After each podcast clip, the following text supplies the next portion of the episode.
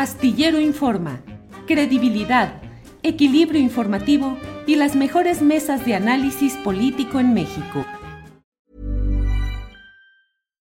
One size fits all seems like a good idea for clothes until you try them on. Same goes for healthcare. That's why United Healthcare offers flexible, budget friendly coverage for medical, vision, dental, and more. Learn more at uh1.com.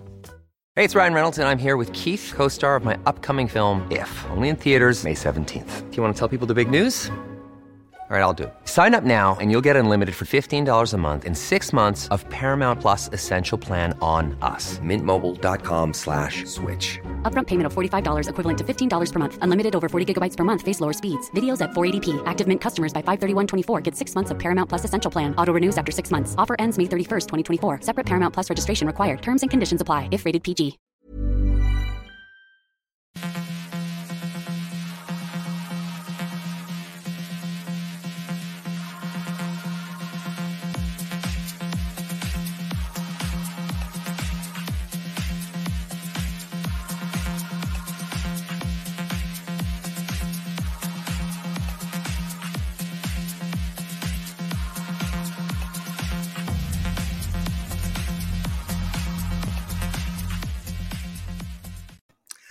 Miércoles, miércoles 22 de marzo y estamos ya aquí en Astillero Informa. Muchas gracias por acompañarnos en la emisión de este día, en la cual tendremos como siempre mesa de periodismo, entrevistas. Hablaremos con el doctor Lorenzo Meyer ampliamente sobre la sucesión presidencial de 1940, cuál fue el papel que jugaron el general Mújica y el general Ávila Camacho. En fin, tendremos información muy interesante en este día, en el cual, por cierto, déjeme comenzar con nuestra compañera Adriana Buentello, que está puesta aquí en este día. Adriana Buentello, tú eres la que dices que en el ombligo de la semana. Así es que ya estamos en el ombliguito. Adriana, buenas tardes.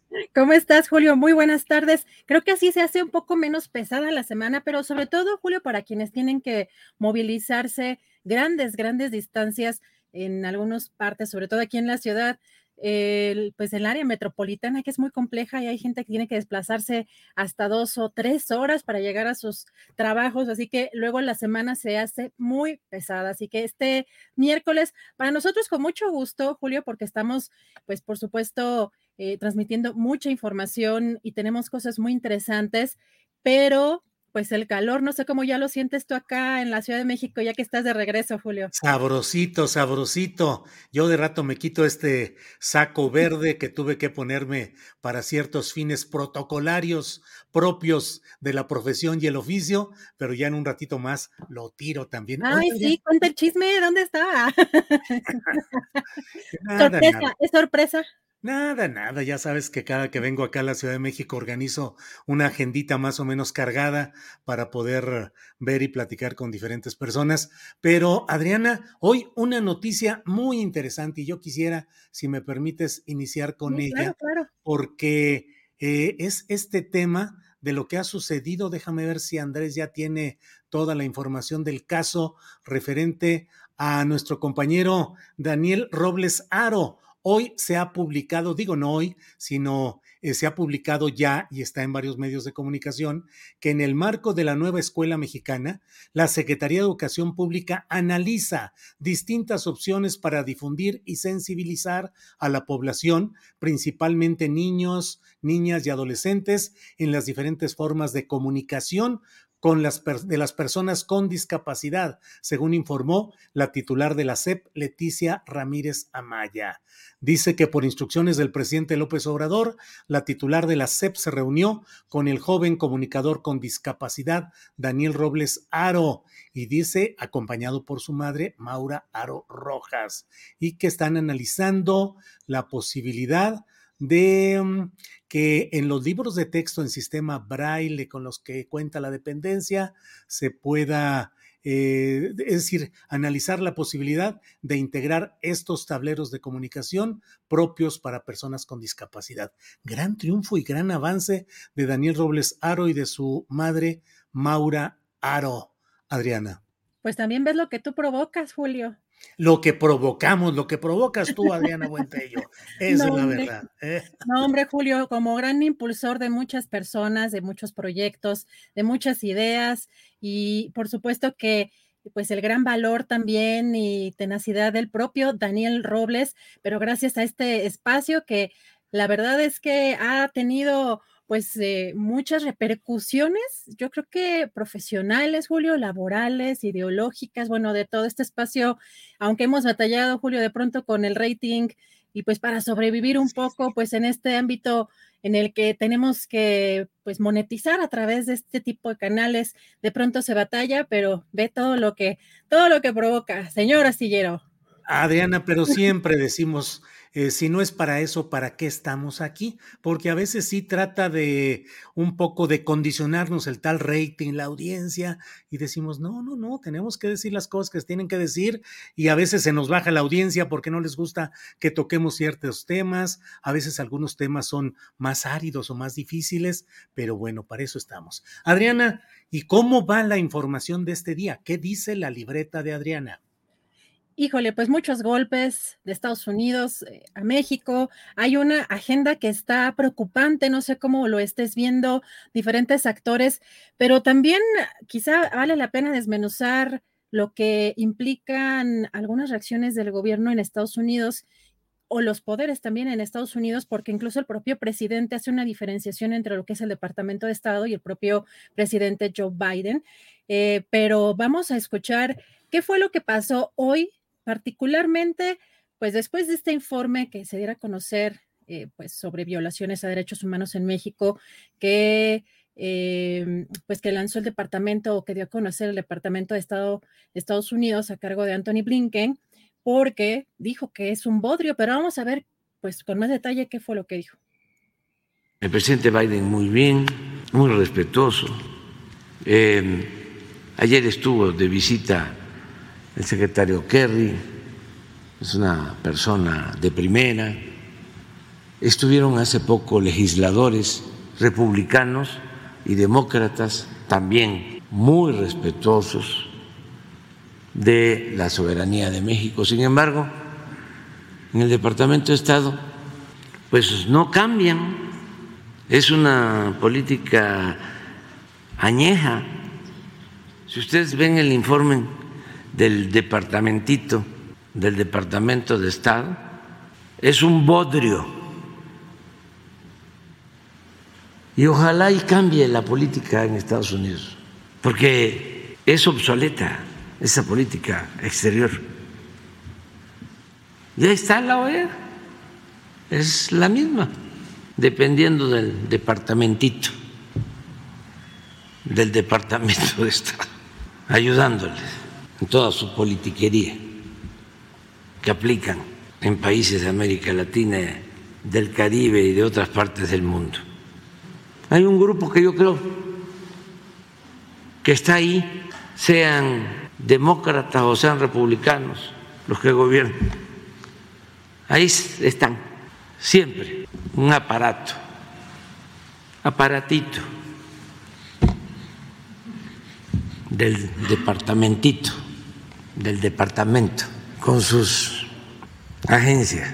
De ahí hacen política y de ahí se ponen de acuerdo con Claudio que González y con Denise Dresser y con Sarucán y el grupo de internacionalistas que tienen tomado la fundación, el Instituto Wilson en Washington. Una vez fui allá, bueno, fui dos veces una vez llego ahí, puro conservador. ¿Cómo es eso de que este, torturamos? A ver, las pruebas. ¿Qué tenemos que ver nosotros con lo que hacía García Luna o Cerón? Y ellos callaban. ¿Cómo es eso de que hay masacres? ¿Cuáles? Bueno, pues mira, yo creo, Adriana, que el propio presidente López Obrador ha de decir también, si no estoy aquí para esto, ¿para qué estoy? porque lo que está diciendo el presidente López Obrador es algo atrevido conforme a los cánones diplomáticos, es algo riesgoso en términos de lo que puede provocar como reacciones del poderoso y muy beligerante, muy belicoso vecino del norte, pero bueno, el presidente de México tiene también que decir las cosas como son. Hay problemas en México, sí, los estamos señalando y, y, el problema de la inseguridad y el problema del crimen organizado están ahí y no podemos cerrar los ojos a ellos. Pero que Estados Unidos pretenda convertirse en el dictador de líneas, el que señala, como bien lo ha dicho el presidente, la viga en el ojo ajeno y no en la propia, eh, no en el propio, pues no, la paja, la paja, la paja, ve la, la viga en el ojo, a ver, ¿cómo va? No, la paja. La, paja, en el ojo. Ajeno, la, paja, la paja y la viga, quién sabe qué tanto. Ya, ya estamos inventando. sí, estamos inventando. Este, sí, pero bueno, el punto está en que el presidente López Obrador dice cosas concretas, claras, en algo que va subiendo ciertamente el tono de la controversia, de la disputa eh, en términos retóricos hoy, diplomáticos, y puede haber reacciones eh, aún peores desde Estados Unidos, pero bueno, un presidente que dice las cosas y cuida el interés mexicano. Julio, ahí yo pregunto también si hay una, no de doble gobierno, pero si hay un, digamos, eh, y es pregunta, porque pues vemos que de pronto la salud del presidente de Estados Unidos, Joe Biden, pues aparenta estar un poco deteriorada y que quizá no esté muy presente eh, políticamente en algunos aspectos.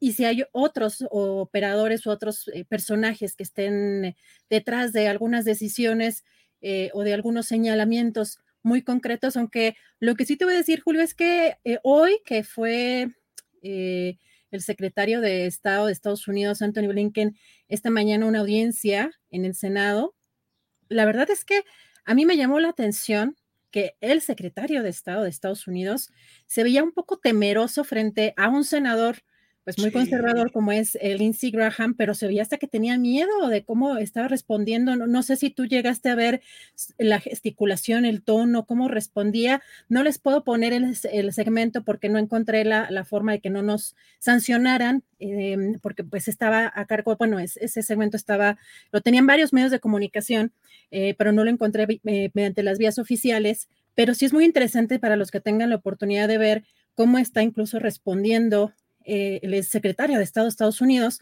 cuando le preguntan eh, esta mañana en esta audiencia si eh, este senador conservador Lindsey Graham le pregunta si partes de México están en control de, eh, pues, en cárteles de la droga y el secretario de Estado de Estados Unidos, Anthony Blinken, dice, yo creo que es justo decir que sí. Así que ese es, pues, un señalamiento también muy importante y hay mucha presión que parece no cesar, Julio. Sí, eh, lo que dices me parece que es el matiz adecuado en esta referencia de lo que ha dicho Blinken. El secretario de Estado no expresó directa y abiertamente por sí mismo, no fue una, una declaratoria de guerra que él hiciera, sino que ante la presión de un senador muy incisivo, muy derechista y muy insistente en tratar de colocar a las autoridades en el terreno de que sean más agresivas contra México, en ese terreno Blinken tuvo que ceder ante la presión de ese senador y decir, pues sí, me parece justo decir que sí, sí están, eh, sí hay eh, segmentos, eh, partes de México que están bajo control del crimen organizado.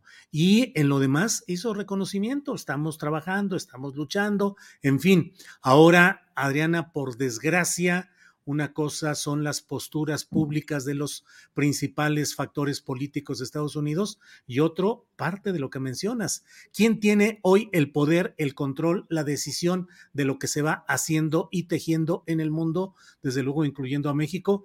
Biden por sí mismo que pareciera tener problemas de movilidad, de comprensión, de entendimiento, de velocidad para la toma de decisiones o el aparato tradicional, Pentágono, la burocracia de la Casa Blanca, que es la que ha manejado a otros presidentes. Pensemos en Ronald Reagan, el actor que simplemente cumplía lo que los órganos de inteligencia, de seguridad, los think tanks, los intereses pesados le proponían para que él saliera como buen actor a recitarlos y a decirlos como decisión de gobierno.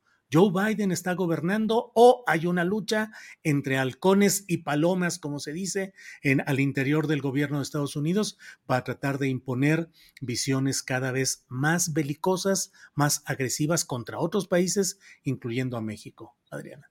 Julio, y ahí eh, también vale la pena preguntarse eh, los señalamientos que hace hay, veces que pueden ir excederse, quizá, o desde mi punto de vista, en el caso de cuando el presidente hace señalamientos eh, con nombre y apellido de algunos personajes que están en contra de su gobierno, que son críticos, pero también eh, cómo hay una, un sector desde México vinculado a estos intereses en Estados Unidos. Él menciona el Instituto em, Wilson, y, pero ahí, hay un tema que em, pues está también como en la mesa, cuáles, qué intereses y qué personajes políticos se están moviendo en, este tipo de institutos, pero incluso más allá.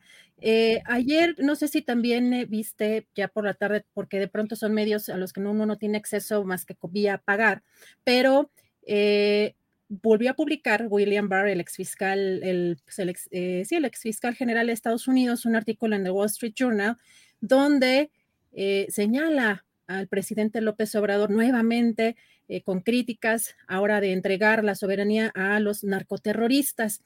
Y pues entre otras cosas dice que ignora los eh, obstáculos para el progreso real. Primero, el control de los cárteles sobre México, dice, es tan fuerte, eh, carece de la capacidad de liberarse de su dominación. Y pues aquí yo recuerdo pues un segmento de la semana, me parece que pasada, Julio, del presidente donde habla de William Barr. Esto es, recuerden, de la semana pasada, del, 7 de marzo, pero me parece interesante ponerlo en este contexto. Vamos a escuchar qué fue lo que dijo. Entonces, ¿por qué dice esto Barr? Yo me quedé pensando, ¿no será que como ya está de nuevo en su despacho, le va a llevar este el caso a Calderón? ¿Lo van a contratar de abogado? De Calderón o este, de quienes resulten arriba, aquí y allá, responsables, porque puede hablar todavía García Luna. Pues sí, así están las cosas. Eh, sin duda, creo yo, Adriana, bueno, sin duda, porque a veces uno trata de poner esos esas muletillas categóricas, sin duda. No, no, no. Eh, mi opinión es que hay una serie de factores hoy que se están conjugando en Estados Unidos tratando de presionar y de doblegar a México en la ruta del proceso sucesorio y que en ello hay intelectuales, articulistas, opinantes, medios, empresarios mexicanos que están eh, acomodados que son dóciles, que son delatores, que son ah, intervencionistas. Hoy a las nueve de la noche en la videocharla astillada voy a tratar el tema de lo que me parece terrible de eh, Lorenzo Córdoba como un intento de delator que va en una gira de última hora a Estados Unidos a declarar allá y a denunciar lo que según él se está haciendo en México, que tiene un curso institucional aquí, que es legítimo luchar en México y en las instituciones mexicanas en contra de plan A, plan B, plan C, el que quieran pero ir a esta gira de Estados Unidos a hablar con adversarios de México que quieren intervención en México me parece alta traición, Adriana. Híjole, diste justamente en el clavo, porque además de que perdió ese papel de interlocutor, justamente ese tema, íbamos precisamente este viaje que, pues como dices, gira de despedida, pues donde anuncia primero el Instituto Nacional Electoral que se va a reunir con diferentes personajes o institutos, en el caso, por ejemplo, de ayer, que se reunió con el subsecretario de Estado para Asuntos del Hemisferio Occidental, Brian Nichols, y que, por supuesto, como dice Suelo, entre sus actividades está las de exponer algunas de las que considera las afectaciones más graves eh, en México contenidas en el Plan B, y pero uno de pronto también se pregunta, Julio, si estos viajes y este tipo de pues de, buscar quizá este, rescate o ayuda internacional, se dieron en otros contextos, porque sí es, llama la atención que ha tenido el Instituto Nacional Electoral tantas reformas y que pues se le quiere reformar algo ahorita y parece que, que de, de verdad quieren desaparecerlo. Hay un discurso y una narrativa que está pues muy fuerte en ese sentido y que es básicamente lo que fue a señalar allá el presidente actual del Instituto Nacional Electoral y pues también algo de lo que dice el propio comunicado de prensa, eh, que fue a hablar con eh, Brian Nichols, que uno de los principales problemas de la democracia en el mundo es la tentación del autoritarismo en el ejercicio del poder. Esta es una tendencia no solo de la región, sino que se presenta a nivel global y también vale la pena preguntarse si Lorenzo Córdoba también ya está en este papel de señalar otros gobiernos, incluso de América Latina, Julio. Pues sí, esa es eh, la discusión que hay a nivel continental Argentina, donde dicen, hoy el partido que quiere ganar ya no es el partido militar, sino el partido judicial, judicializar la política para, entrampando a los gobernantes y los procesos políticos, puedan triunfar quienes tienen el control de los órganos judiciales de cada país. Tema de larga, de buena oportunidad de platicar a fondo más adelante, Adriana. Así es, Julio, pues ya tenemos a nuestro invitado, así que me conecto en un ratito más con más información, Julio. Adriana, muchas gracias y nos vemos en un ratito más. Son las, es la una de la tarde con 20 minutos, una de la tarde con 20 minutos y me da mucho gusto que en este día tengamos la oportunidad de platicar con el doctor Lorenzo Meyer, que ya está por aquí. Lorenzo, buenas tardes. Muy buenas tardes, Julio. Bien, Lorenzo, hoy estamos a mitad de semana, pero es que ya se me quemaban las habas por pedirte que nos hablaras del proceso sucesorio de 1940, luego de que el presidente López Obrador, en un giro que tú nos sabrás de decir qué opinas de él, lo colocó en el centro de la discusión en un momento muy significativo, lo que ya habíamos hablado eh, con menos profundidad, ya habías hablado tú sobre ello, de esta sucesión en la cual el, presidente Lázaro Cárdenas optó por el derechismo de Ávila Camacho y no por eh, la izquierda radical del general Mújica. Lorenzo, ¿qué significó esto en el Zócalo? ¿Y a quién se dirige? O ya entrados en gastos, ¿quién es Mújica y quién es Ávila Camacho en la perspectiva actual? Bueno, Julio, ahí ya has puesto varias preguntas por dónde comenzamos, porque tú empezaste diciendo qué significó en 1940 y ya estás diciendo es eh, Sheinbaum, Ebrard o eh, Adán. Empecemos por lo histórico. ¿Qué es lo ah, que significó? ¿Qué es lo que significó ese momento sucesorio y tu punto de vista de por qué se decantó hacia la derecha y no hacia la izquierda radical? Bueno, 1940, final del gobierno del general eh, Lázaro Cárdenas. El mundo ya estaba empezando a sentir los durísimos efectos de lo que sería la Segunda Guerra Mundial, que terminaría hasta 1945. Ese es el contexto eh, internacional. En el contexto eh, ah, otro punto internacional también interesante, la España franquista. En España había triunfado la derecha y lo había hecho eh, a sangre y fuego con el apoyo de Italia y de Alemania. Y del otro lado, eh, la España republicana tenía el apoyo de Rusia, de las brigadas internacionales y de México, aunque la importancia del apoyo mexicano pues fue eh, mucho menor. Pero en fin, ya estaba eh, el conflicto bien definido. En realidad se trata de la continuación, a mi juicio, de la Primera Guerra Mundial, que tuvo una pausa cuando en 18 se rindió Alemania, pero porque los términos de su rendición fueron terribles para los alemanes, entonces lo volvió a tomar en cuanto pudo. Eh, en, esas condiciones, la sucesión presidencial en México, bueno, no es que la oposición tuviera eh, un, una eh, gran posibilidad, pero si se gestó. No había un partido de larga duración que pudiera presentar eh, un candidato diferente al que presentara el Partido de la Revolución Mexicana. No iba a ser por la vía electoral como se decidieron las cosas, y eso lo sabían todos.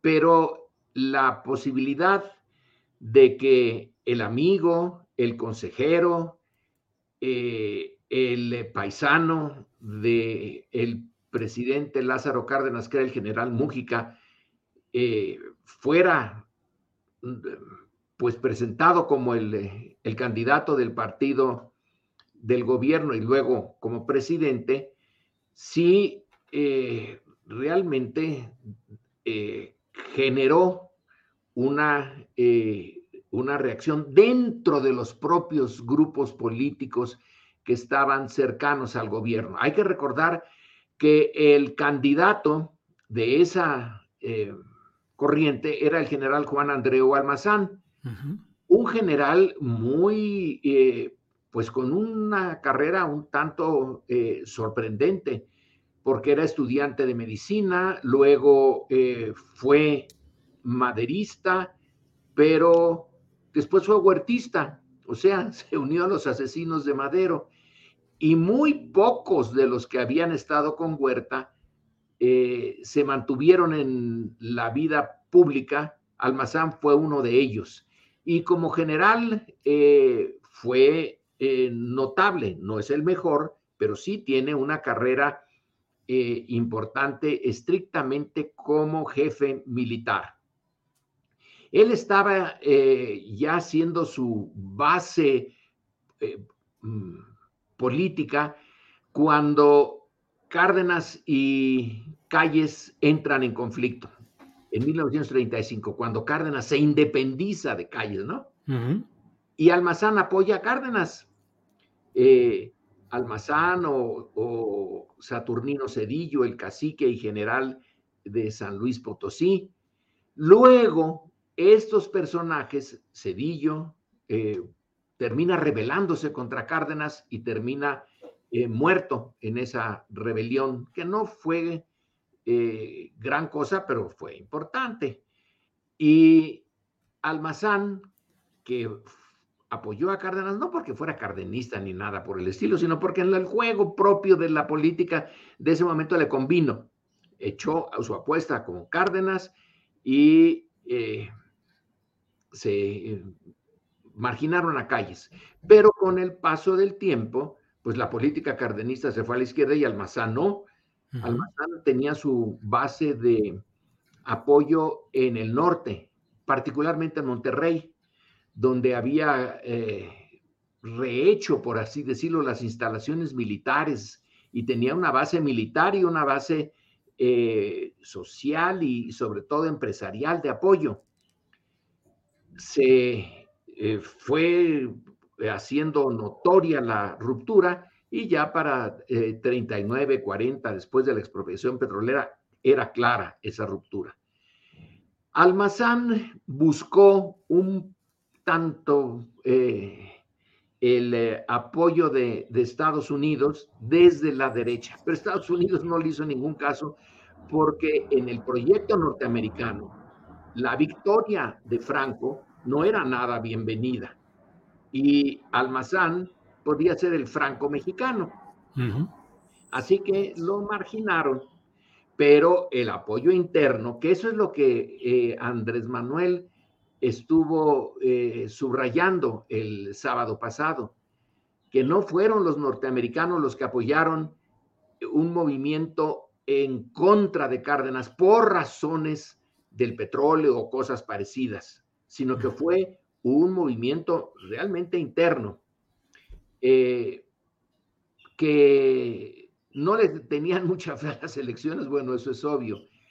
Yo me encontré eh, en los archivos de Alcalá de Henares cuando estaba yo haciendo mi investigación sobre la relación eh, México-España, unos documentos del de agregado militar español en Washington que viajó a San Diego para entrevistarse con el general Calles que estaba exiliado allá.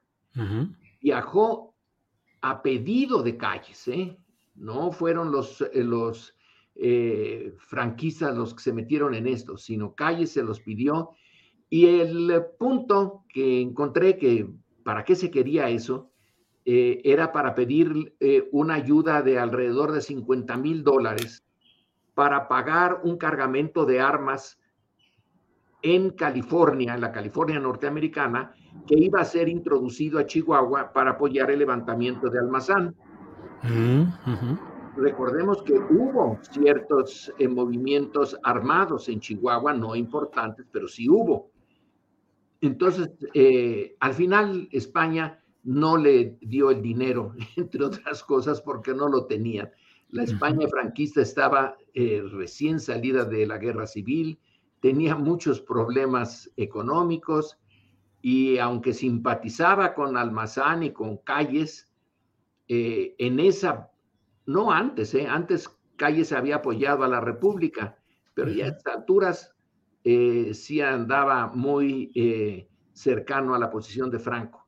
Entonces tenemos, a mí esos documentos me resultaron bien interesantes, porque este es, creo que es un capitán o un coronel eh, el que hace eh, el, eh, relato de su encuentro con Calles y que está dispuesto a, hacer ser parte, Calles, de un movimiento que ya se estaba organizando militar para enfrentarse a Cárdenas en favor de Almazán.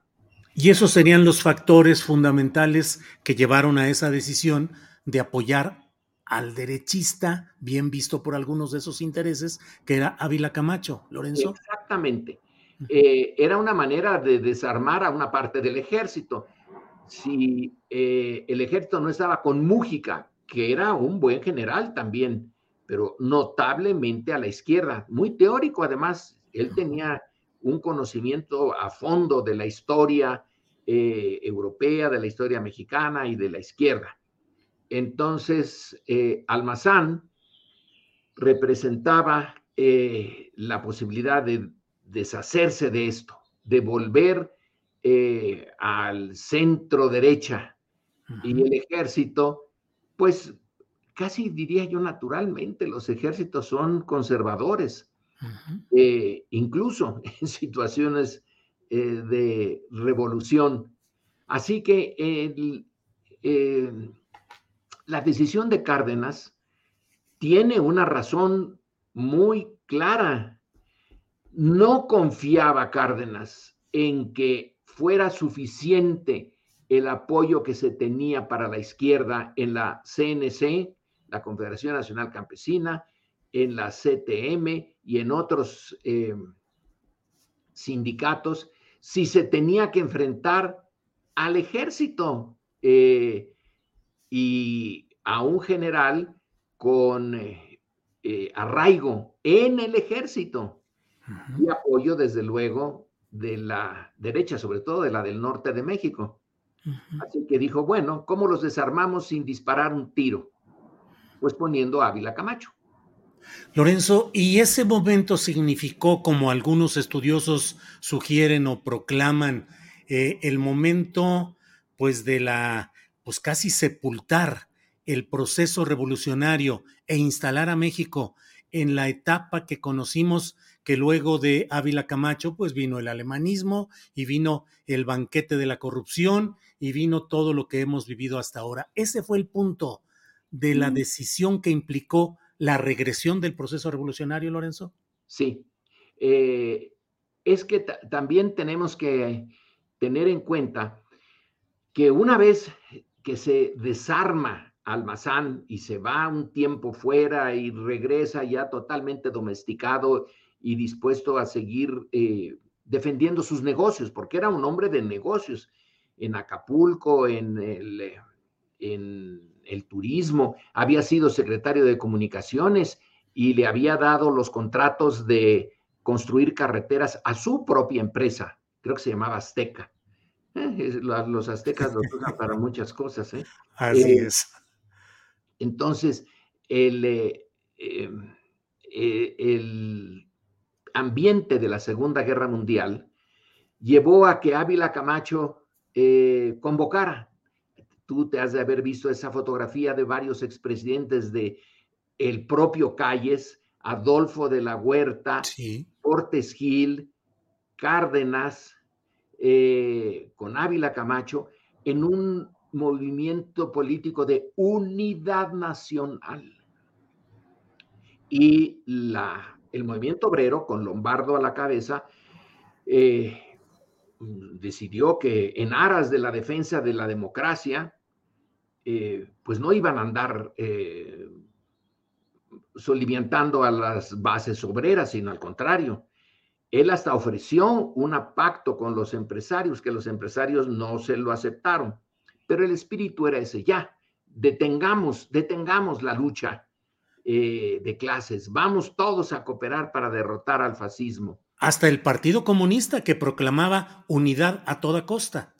Pues a toda costa. Y esa parte de la costa eh, fue esa, la de desarmar al, el proyecto de la izquierda. Y ya cuando termina la Segunda Guerra Mundial, eh, en donde Cárdenas es primero jefe de, de una eh, región militar del Pacífico, de todo el Pacífico, pero Abelardo Rodríguez, que era eh, un eh, empresario ya, general, pero empresario y que había sido muy leal a Calles, tenía el Golfo de México, la costa del Golfo de México durante la guerra.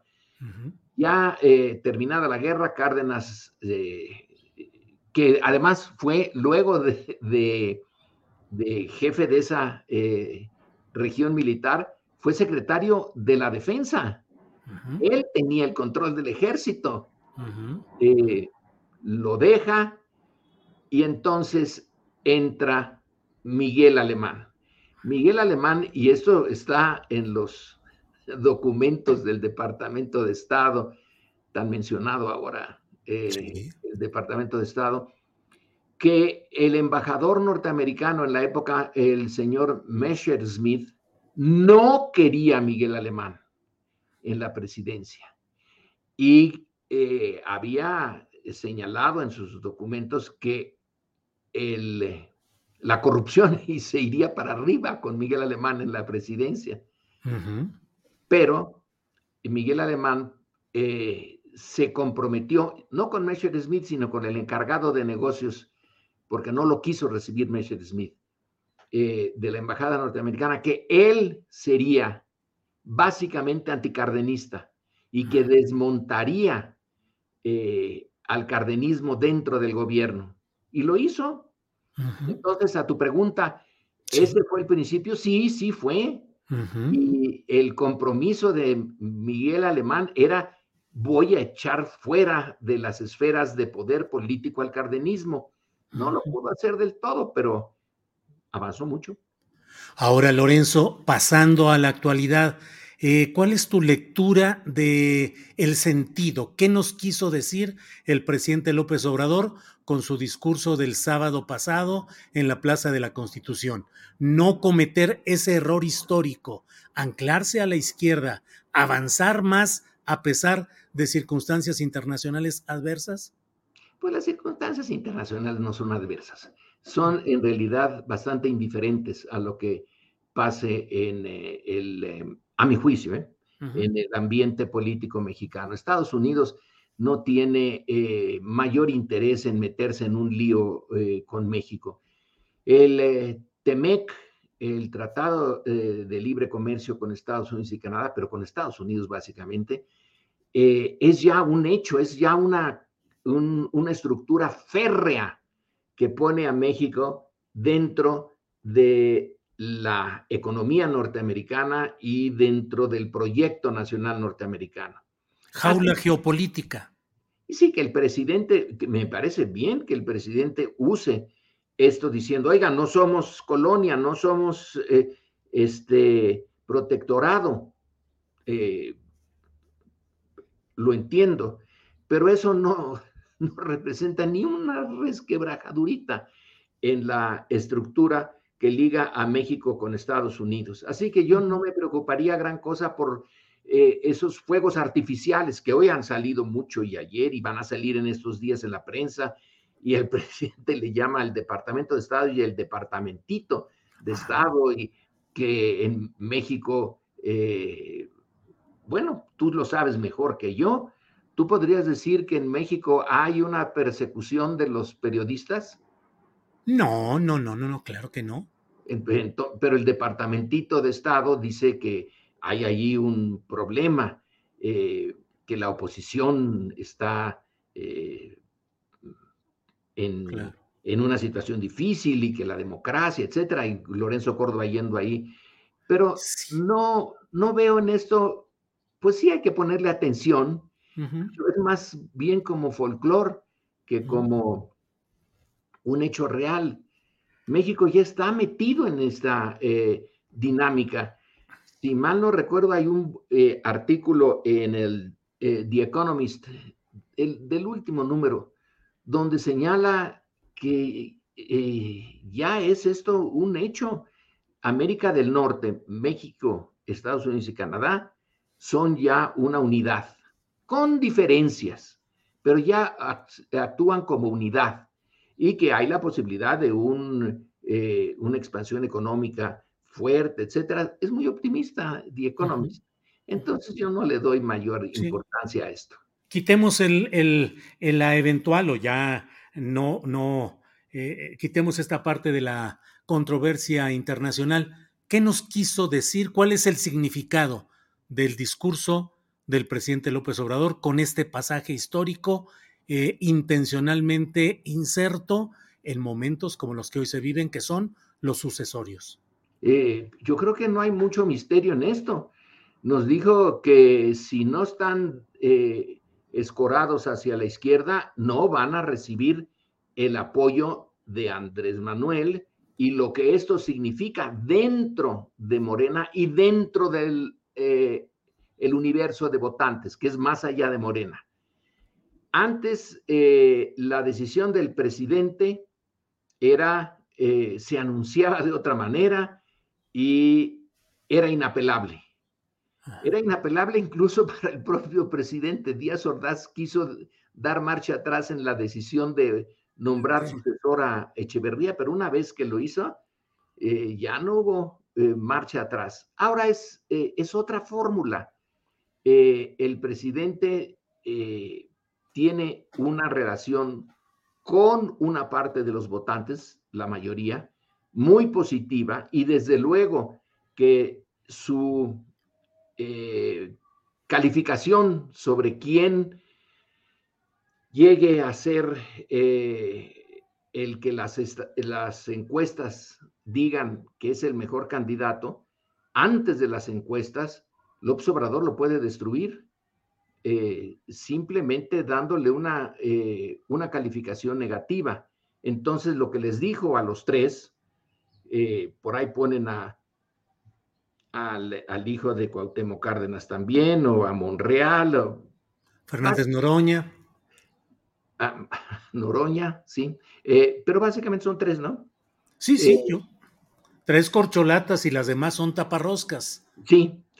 Y les dijo, no vamos a repetir el, el error de Cárdenas porque lo que estaba implícito en esta referencia eh, de López Obrador, Cárdenas es el personaje a celebrar eh, el 18 de marzo. Entonces lo usó y lo usó muy bien para sus eh, propósitos, porque entre las muchas cosas que es Cárdenas, es el que nombra al sucesor equivocado.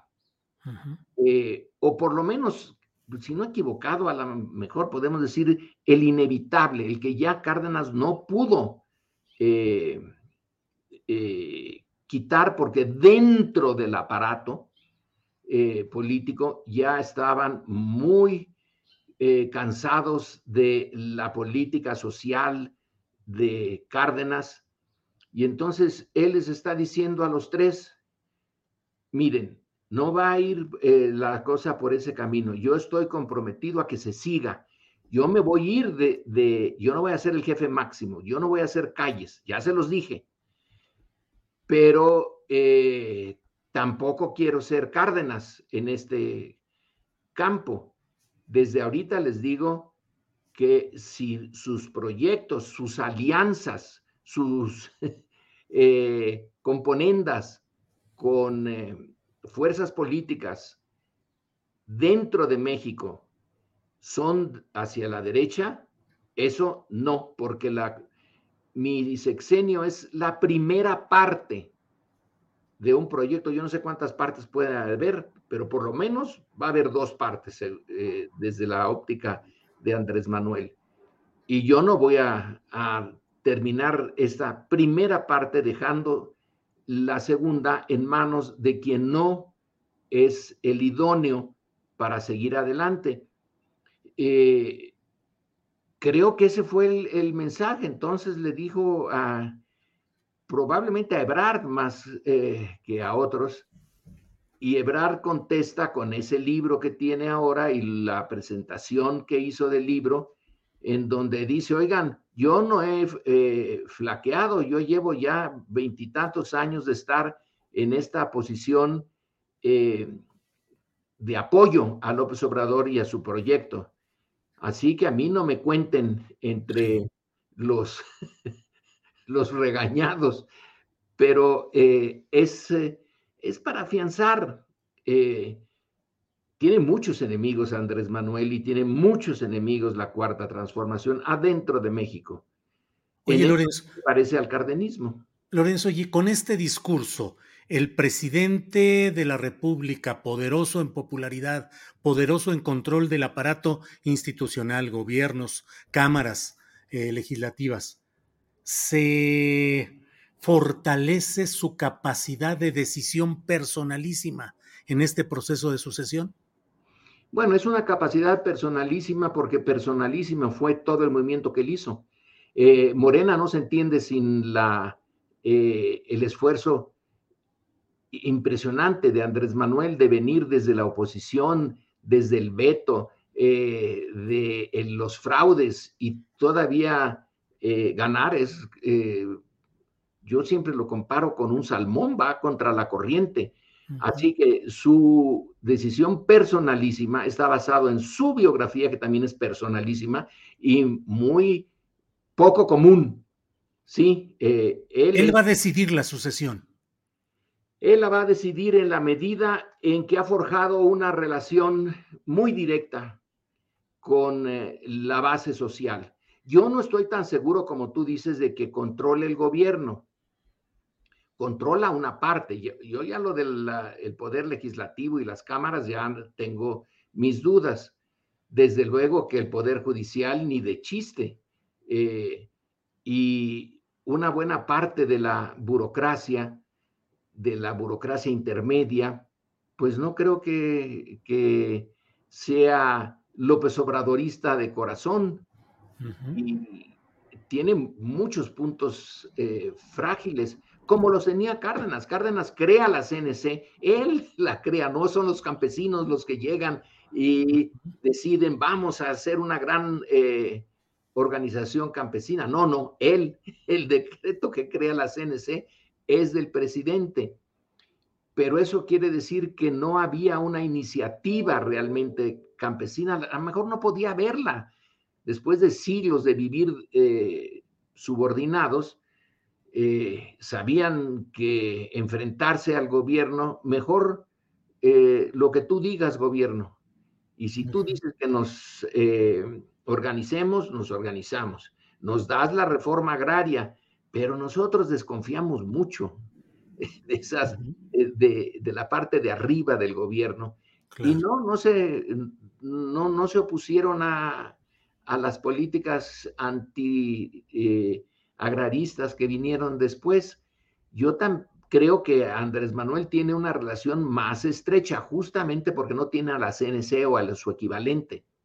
Es más una relación que se forja día a día y que eh, lanza eh, ideas, eh, propuestas y que tienen una, una respuesta, no sé qué tan a fondo sea, pero tienen una respuesta individual de cada uno de los miembros de, del público a los que se dirige. Sí.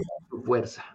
Lorenzo, el interés periodístico, fíjate qué argumento utilizo. El interés periodístico me lleva a preguntarte, ya lo tocaste, dijiste que probablemente el discurso del sábado a quien más se podría referir es a Ebrard.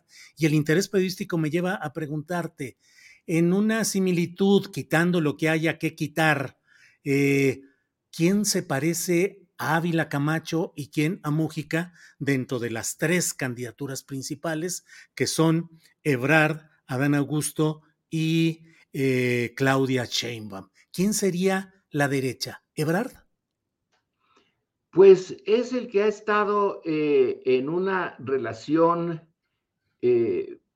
biográfica más cercano a como fue mano derecha o izquierda o la que fuera de Manuel Camacho y Manuel Camacho pues es eh, parte del salinismo eh, que luego termina rompiendo con Salinas y también eh, Ebrard. de los tres, el que no viene, yo realmente no conozco la historia de Adán. Eh, no viene, no sé si viene de, algunas organizaciones de izquierda, si siempre fue priista, sin, no tuvo nada que ver con la izquierda. Eh, Ebrar viene de el PRI y, podemos decir que también López Obrador, lo que pasa es que López Obrador rompió con el PRI muy pronto. Eh, en cuanto surgió la, la posibilidad del neocardenismo con Cuauhtémoc, pues se fue con él y aguantó todo, aguantó hasta Cuauhtémoc. Eh, y eh, si persistió, ahora, Ebrard dice, yo también lo hice, el, lo, el equivalente, o bueno, no el equivalente, pero algo por esa eh, dirección, cuando rompo con el PRI, cuando me voy acercando a López Obrador, cuando facilito algunos de los pasos de López Obrador, porque no hago el partido que, eh, de centro que por algún tiempo eh, se pensó posible, y eh, doy mi, mi, consentimiento y acepto apoyar a Andrés Manuel, eso lo coloca en una situación en que puede ser, puede ser eh, el continuador de la 4T. Y eh, en, su libro, pues sí, eso es lo que indica, ¿no?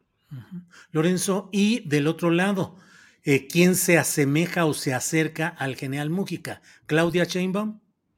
Mira, al general Mújica, yo creo que ninguno, ¿eh? el general Mújica tiene una educación en un seminario eh, y rompe con, con esa, eh, esa cultura eh, religiosa y política y luego se lanza a la izquierda y tiene momentos muy difíciles. Pascual Ortiz Rubio, cuando es gobernador de Michoacán, si por él hubiera sido, saca de este mundo a Mújica. Eh, cuando lo mandan a, administrar las Islas Marías, una manera eh, de, confortable de mandarlo a una prisión. Eh, Mújica es, es realmente un personaje muy comprometido con la, la lucha revolucionaria y sí, pues Claudia es la que más se acerca a eso, pero son comparaciones eh, muy gruesas, son tiempos distintos, son entornos distintos. Eh, el eh, general Mújica era realmente consejero de, de, Cárdenas e iba adelante de Cárdenas. era más radical que Cárdenas era eh, realmente un personaje comprometido con una transformación a fondo de México. No daba, eh, no daba cuartel en esa, visión revolucionaria. Ahora no estamos en, una etapa de esa naturaleza. Ahora hay que condescender y negociar con Estados Unidos para empezar. No hay forma de que eh, nos distanciemos ya de esa fuerza enorme de nuestro vecino. Estamos ya con... México sigue siendo básicamente dirigido por el capitalismo neoliberal, no, no ha habido eh, un cambio revolucionario, no puede haberlo, son cambios paulatinos y parciales. Eh, una eh, posición muy radical como la que tenía Mújica no cabe ya ahora, porque Mújica todavía, fíjate, Mújica tenía detrás la visión de la Unión Soviética. sabía del, fin, del contexto socialista internacional y de que había ahí una fuerza eh, alternativa, que por un lado estaban los, el nacionalsocialismo, eh, el franquismo, por otro, eh, los Estados Unidos de Roosevelt. Había un juego. Ahora ya no hay ninguna de esas posibilidades, no hay más que un solo camino, es un es cómo cómo modificas el capitalismo, porque el capitalismo no tiene ahorita alternativa. Oye, Lorenzo, ¿y crees que eh, leído con objetividad el discurso del pasado sábado fue como una especie de la confirmación del destape de Claudia? No, no todavía. Eh, yo creo que eh, en eso Andrés Manuel ya es un gavilán muy baleado, ya sabe que pueden surgir situaciones inesperadas de aquí a, al momento de la elección. Hay todavía un trecho en donde pueden ocurrir cosas imprevistas. Pero bueno, pues da, da esa impresión de que por lo menos a gentes eh, ajenas a, al, yo me considero ajeno al mundo, eh, al entorno inmediato de, Andrés Manuel o de la derecha, que es el otro entorno que hay que estar eh, viendo. Yo veo todos desde una óptica distinta. Mi simpatía es por la izquierda, eso es mi duda. Pero eh, como no estoy metido en, en el eh, juego cotidiano del poder, de que si fulano está con Claudia Perengano, está con eh, este Ebrard y que los mensajes que se mandan entre ellos, no lo sé. Lorenzo, a fin de cuentas, el general Mújica de 2024 va a ser Andrés Manuel y a quien él apoye. Está bueno eso. Es, es a la vez, eh, eh, Andrés Manuel es a la vez Cárdenas y Mújica. Sí, fíjate, esa es, esa es la gran claro. Cárdenas en su etapa luminosa anterior y Mújica en la decisión sucesoria. ¿Por ahí iría?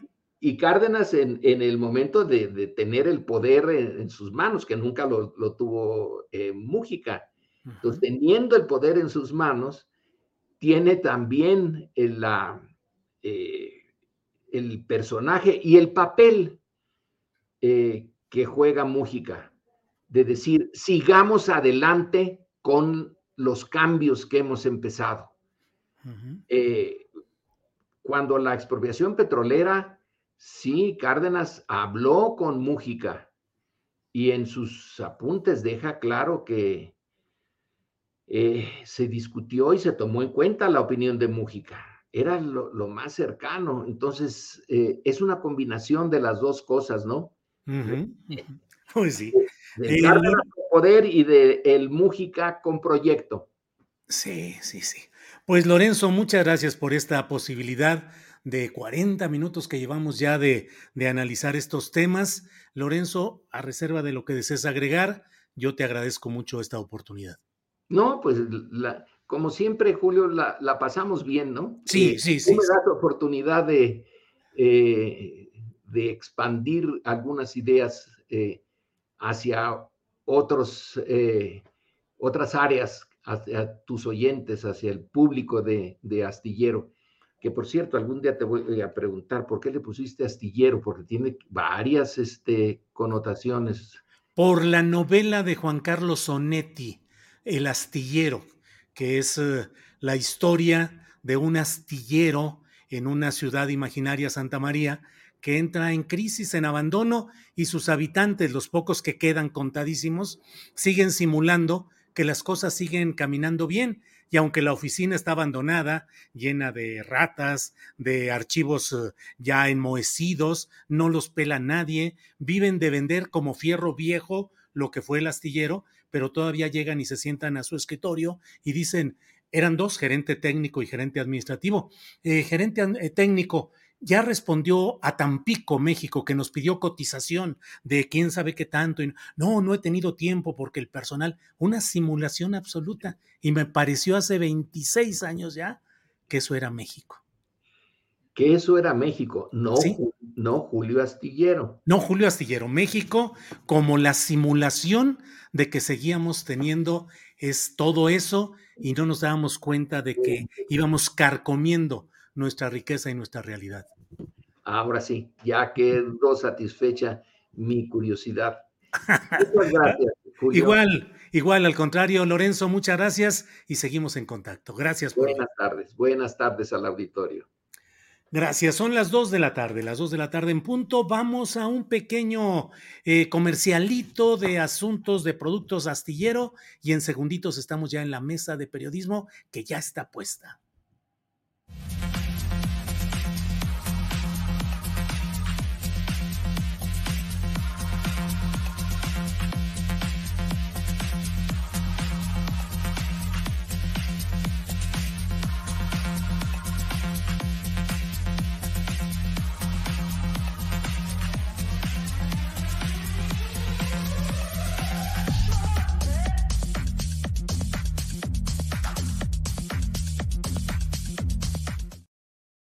Bueno, pues estamos ya listos, son las dos de la tarde en punto y mire usted lo que son las cosas, podemos entrar ya a nuestra mesa de periodismo de este miércoles 22 de marzo de 2023. Ya está por aquí Romina Gándara, nuestra invitada especial de este miércoles. Romina, buenas tardes. ¿Qué tal? Muy buenas tardes, eh, Julio. Muy buenas tardes, Arturo Cano, Alberto Nájar.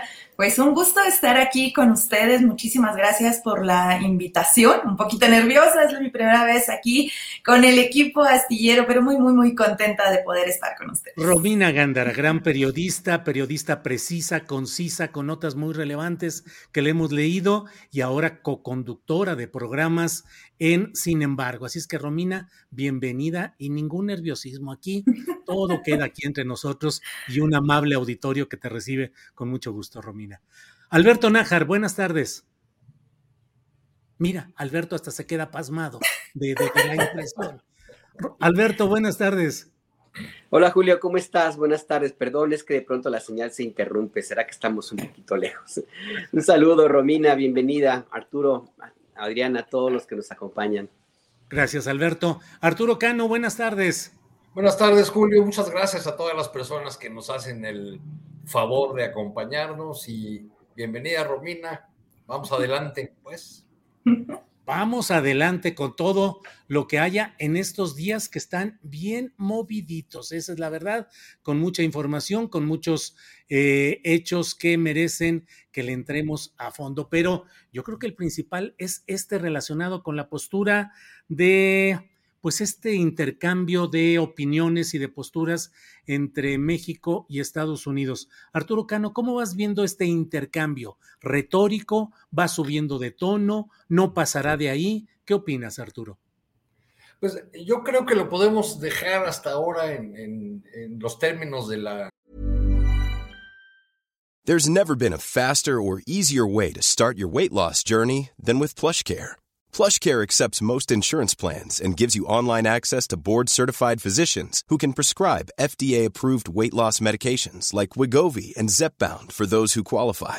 Take charge of your health and speak with a board-certified physician about a weight loss plan that's right for you. Get started today at plushcare.com slash weight loss. That's plushcare.com slash weight loss. plushcare.com slash weight loss. Burrow's furniture is built for the way you live. From ensuring easy assembly and disassembly to honoring highly requested new colors for their award-winning seating, they always have their customers in mind. Their modular seating is made out of durable materials to last and grow with you. And with Burrow, you always get fast, free shipping. Get up to 60% off during Burrow's Memorial Day sale at burrow.com slash ACAST. That's burrow.com slash ACAST. burrow.com slash ACAST.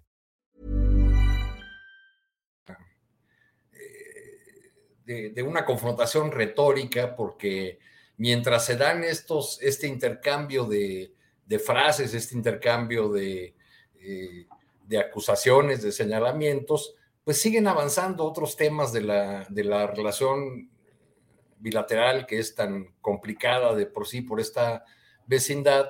Este, y el presidente López Obrador pues ha mantenido esta, esta postura de rechazar eh, asuntos como el informe del Departamento de Estado, lo, que por otro lado es muy plausible. ¿no? Este, eh, Estados Unidos ha hecho este tipo de informes durante muchísimos años y son, eh, se trata en realidad de instrumentos, de una herramienta para estar metiendo las narices y las manos en los asuntos de otros países, no solamente de, de México. Este, pero mientras eso ocurre, pues eh, de manera pragmática, la agenda del, presidente avanza eh, eh, pues en, asuntos como el tema migratorio y una colaboración plena con Estados Unidos, una suerte de alejamiento de, respecto de China, este, en fin, en varios asuntos que, tienen que ver con los intereses y, y las pretensiones de, Estados Unidos.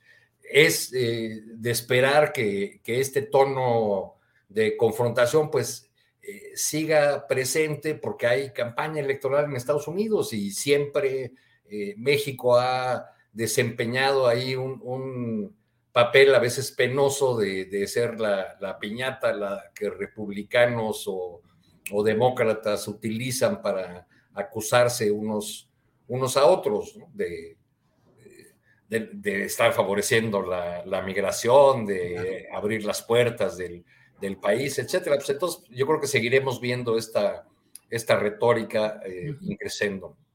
Bien, Arturo. Eh, Romina, ¿cómo vas viendo este intercambio de opiniones, Departamento de Estado? El presidente dice, es un bodrio, que por cierto dijo que lo viéramos eh, el significado y el bodrio es un caldo hecho una sopa hecha de, de, restos de verduras, de cosas uh, alimenticias o una cosa mal hecha, mal elaborada. Dice el presidente, es un bodrio el informe del departamentito del Departamento de Estado. Y de Estados Unidos también viene la metralla retórica fuerte. ¿Cómo ves, Romina? Eh, fuego retórico, fuegos artificiales, decía hace rato el doctor Meyer, o puede esto abrir la puerta a una mayor injerencia de Estados Unidos en procesos políticos como el sucesorio. Romina.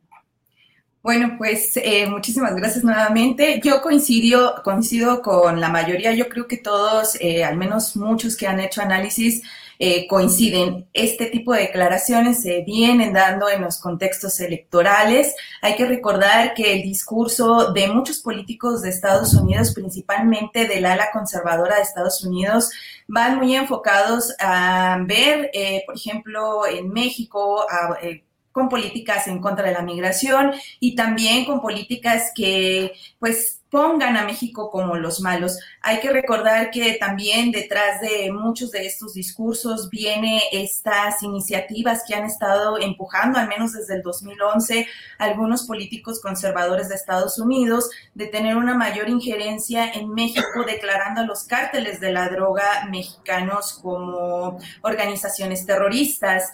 El debate y este discurso se empezó a, pues, a exacerbar cuando pasa la, el secuestro de los ciudadanos estadounidenses, con dos de ellos muertos también. Eh, ya lo ha comentado, yo creo que también en este mismo espacio lo ha comentado el analista Guadalupe Correa, como también incluso el fallo que da el jurado de Estados Unidos en contra del exsecretario de Seguridad Pública, Genaro García Luna, señalando que es culpable, iba a alimentar esta misma narrativa de Estados Unidos de todos son los malos eh, y nosotros somos los buenos, en un contexto electoral donde también muchos de los ciudadanos estadounidenses se ven afectados por el problema del fentanilo, pues es muy fácil considerar que eh, pues lo más fácil es echarle la bolita o culpar a otros, ¿no? Es un, un discurso que es hipócrita 100% porque, pues, ¿qué está haciendo? Y es, y es algo que muy acertadamente lo pone en la mesa el presidente Andrés Manuel López Obrador al señalar que Estados Unidos debe de ver al interior. Es, eh, eh, no es lógico pensar que los cárteles mexicanos de la droga operen solos en Estados Unidos. Estados Unidos es uno de los mayores consumidores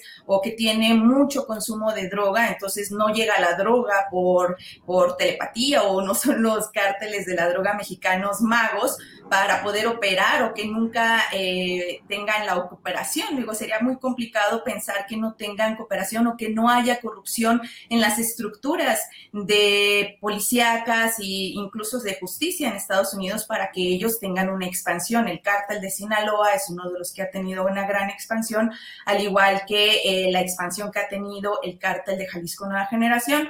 Entonces, si lo ponemos en un contexto político, pues sí, es muy fácil decir, bueno, México eh, no solamente no, eh, los cárteles no son controlados, sino miren, ya tenemos un secretario enjuiciado y con un fallo diciendo que allá ni siquiera pueden controlar a los cárteles, hay que hacer políticas más intervencionistas.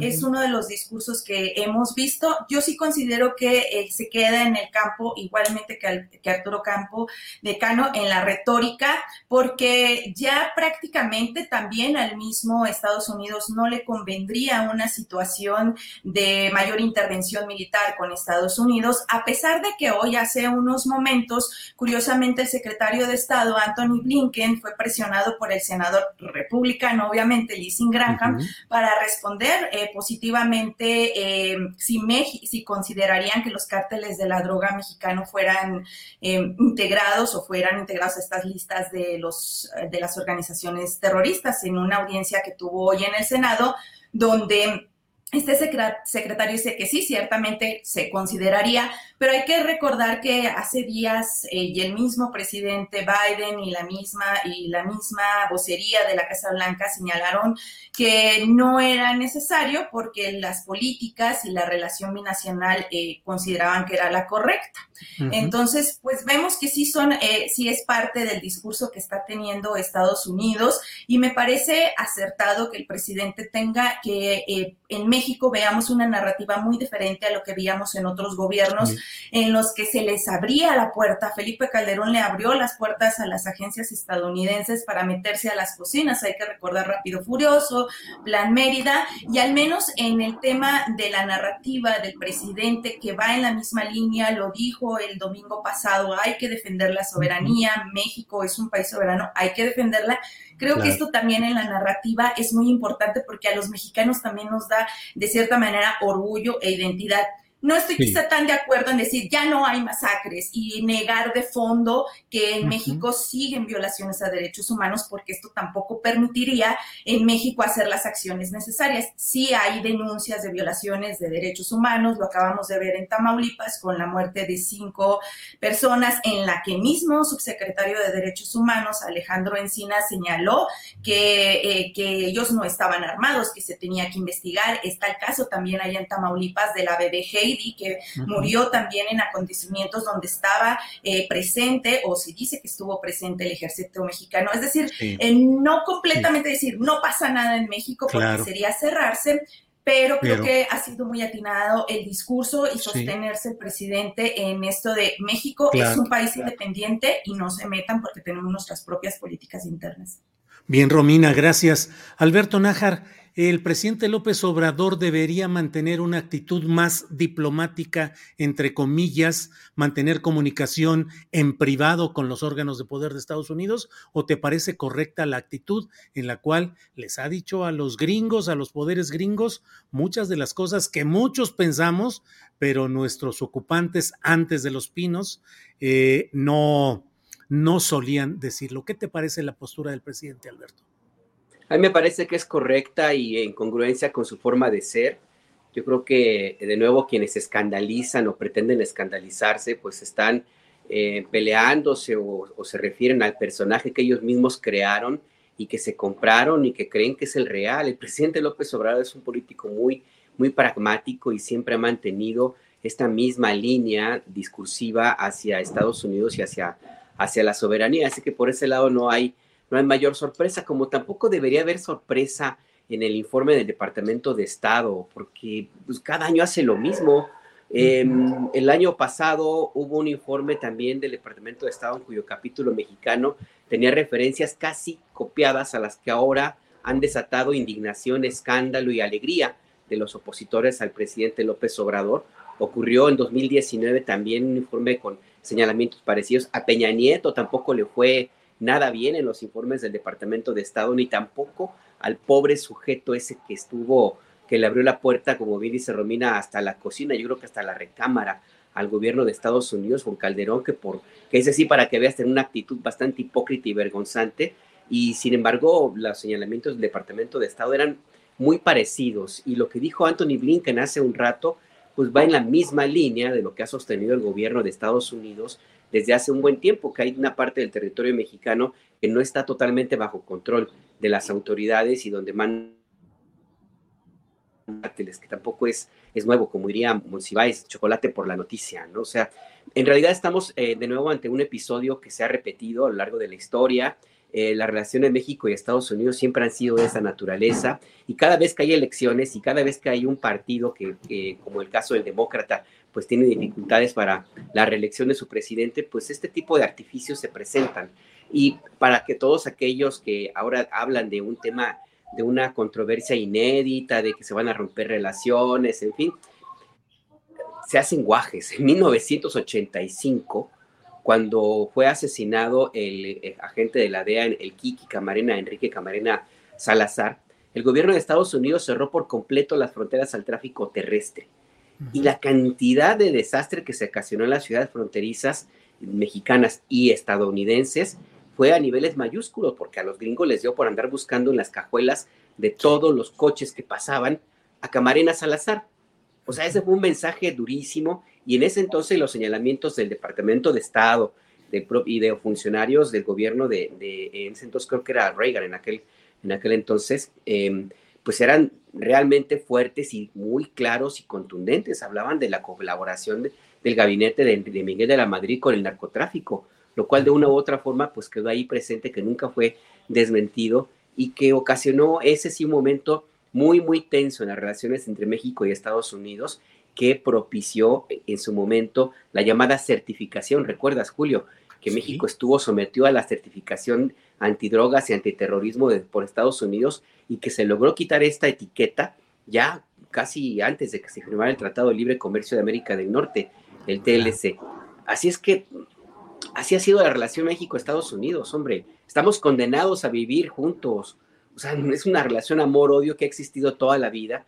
Y con esto cierro.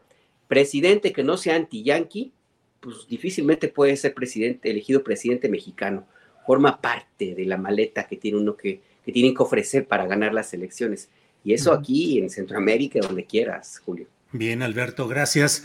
Romina, eh, Arturo, Alberto, ya lo saben, aquí se vale interrumpir, comentar, agregar en el curso de esta plática interactiva. Así es que, Arturo Cano, eh, el sábado en la Plaza de la Constitución fue ya la confirmación del destape de Claudia Sheinbaum eh, adjudicándola, si así lo piensas, eh, tú nos dirás sí o no, como la parte más cercana a la izquierda que el presidente de la República dijo que va a defender y a impulsar eh, en próximas elecciones, Arturo? Pues estoy de acuerdo con el doctor Meyer que no lo fue, más bien fue la no confirmación de Marcelo, ¿no? Pero si lo ves así, la no confirmación de Marcelo. Pues eh, me parece que el retrato que, dibujó el, presidente, pues aleja eh, un tanto al, canciller, que a todo esto, eh, en medio de declaraciones de Blinken, de visitas oficiales de Kerry, de guerra desde el Congreso de Estados Unidos, uno, uno se pregunta, pues, ¿dónde anda el canciller? ¿Dónde está? No, no, no, no se ve.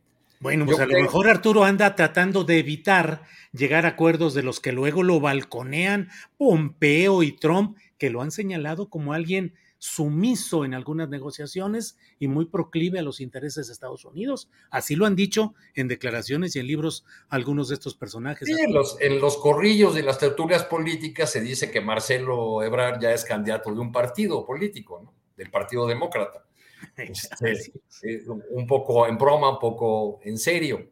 Yo creo que, el presidente eh, López Obrador, como gran animal político, está disfrutando mucho todo este juego de las corcholatas y, todos estos retratos hablados, con referencias a, la historia, con, con eh, referencias al general Cárdenas, una de sus, sus figuras admiradas al, papel del, general Mújica, en fin, pero yo creo que todavía falta, sobre todo porque eh, me da la impresión de que en las columnas políticas y en el, en el análisis que seguimos haciendo todavía, estamos leyendo muchos de estos eh, mensajes o, discursos del, presidente con, eh, como si fueran señales de un régimen que, ya pasó, de, algo que ya no, eh, que ya no existe. Y, eso también dificulta el,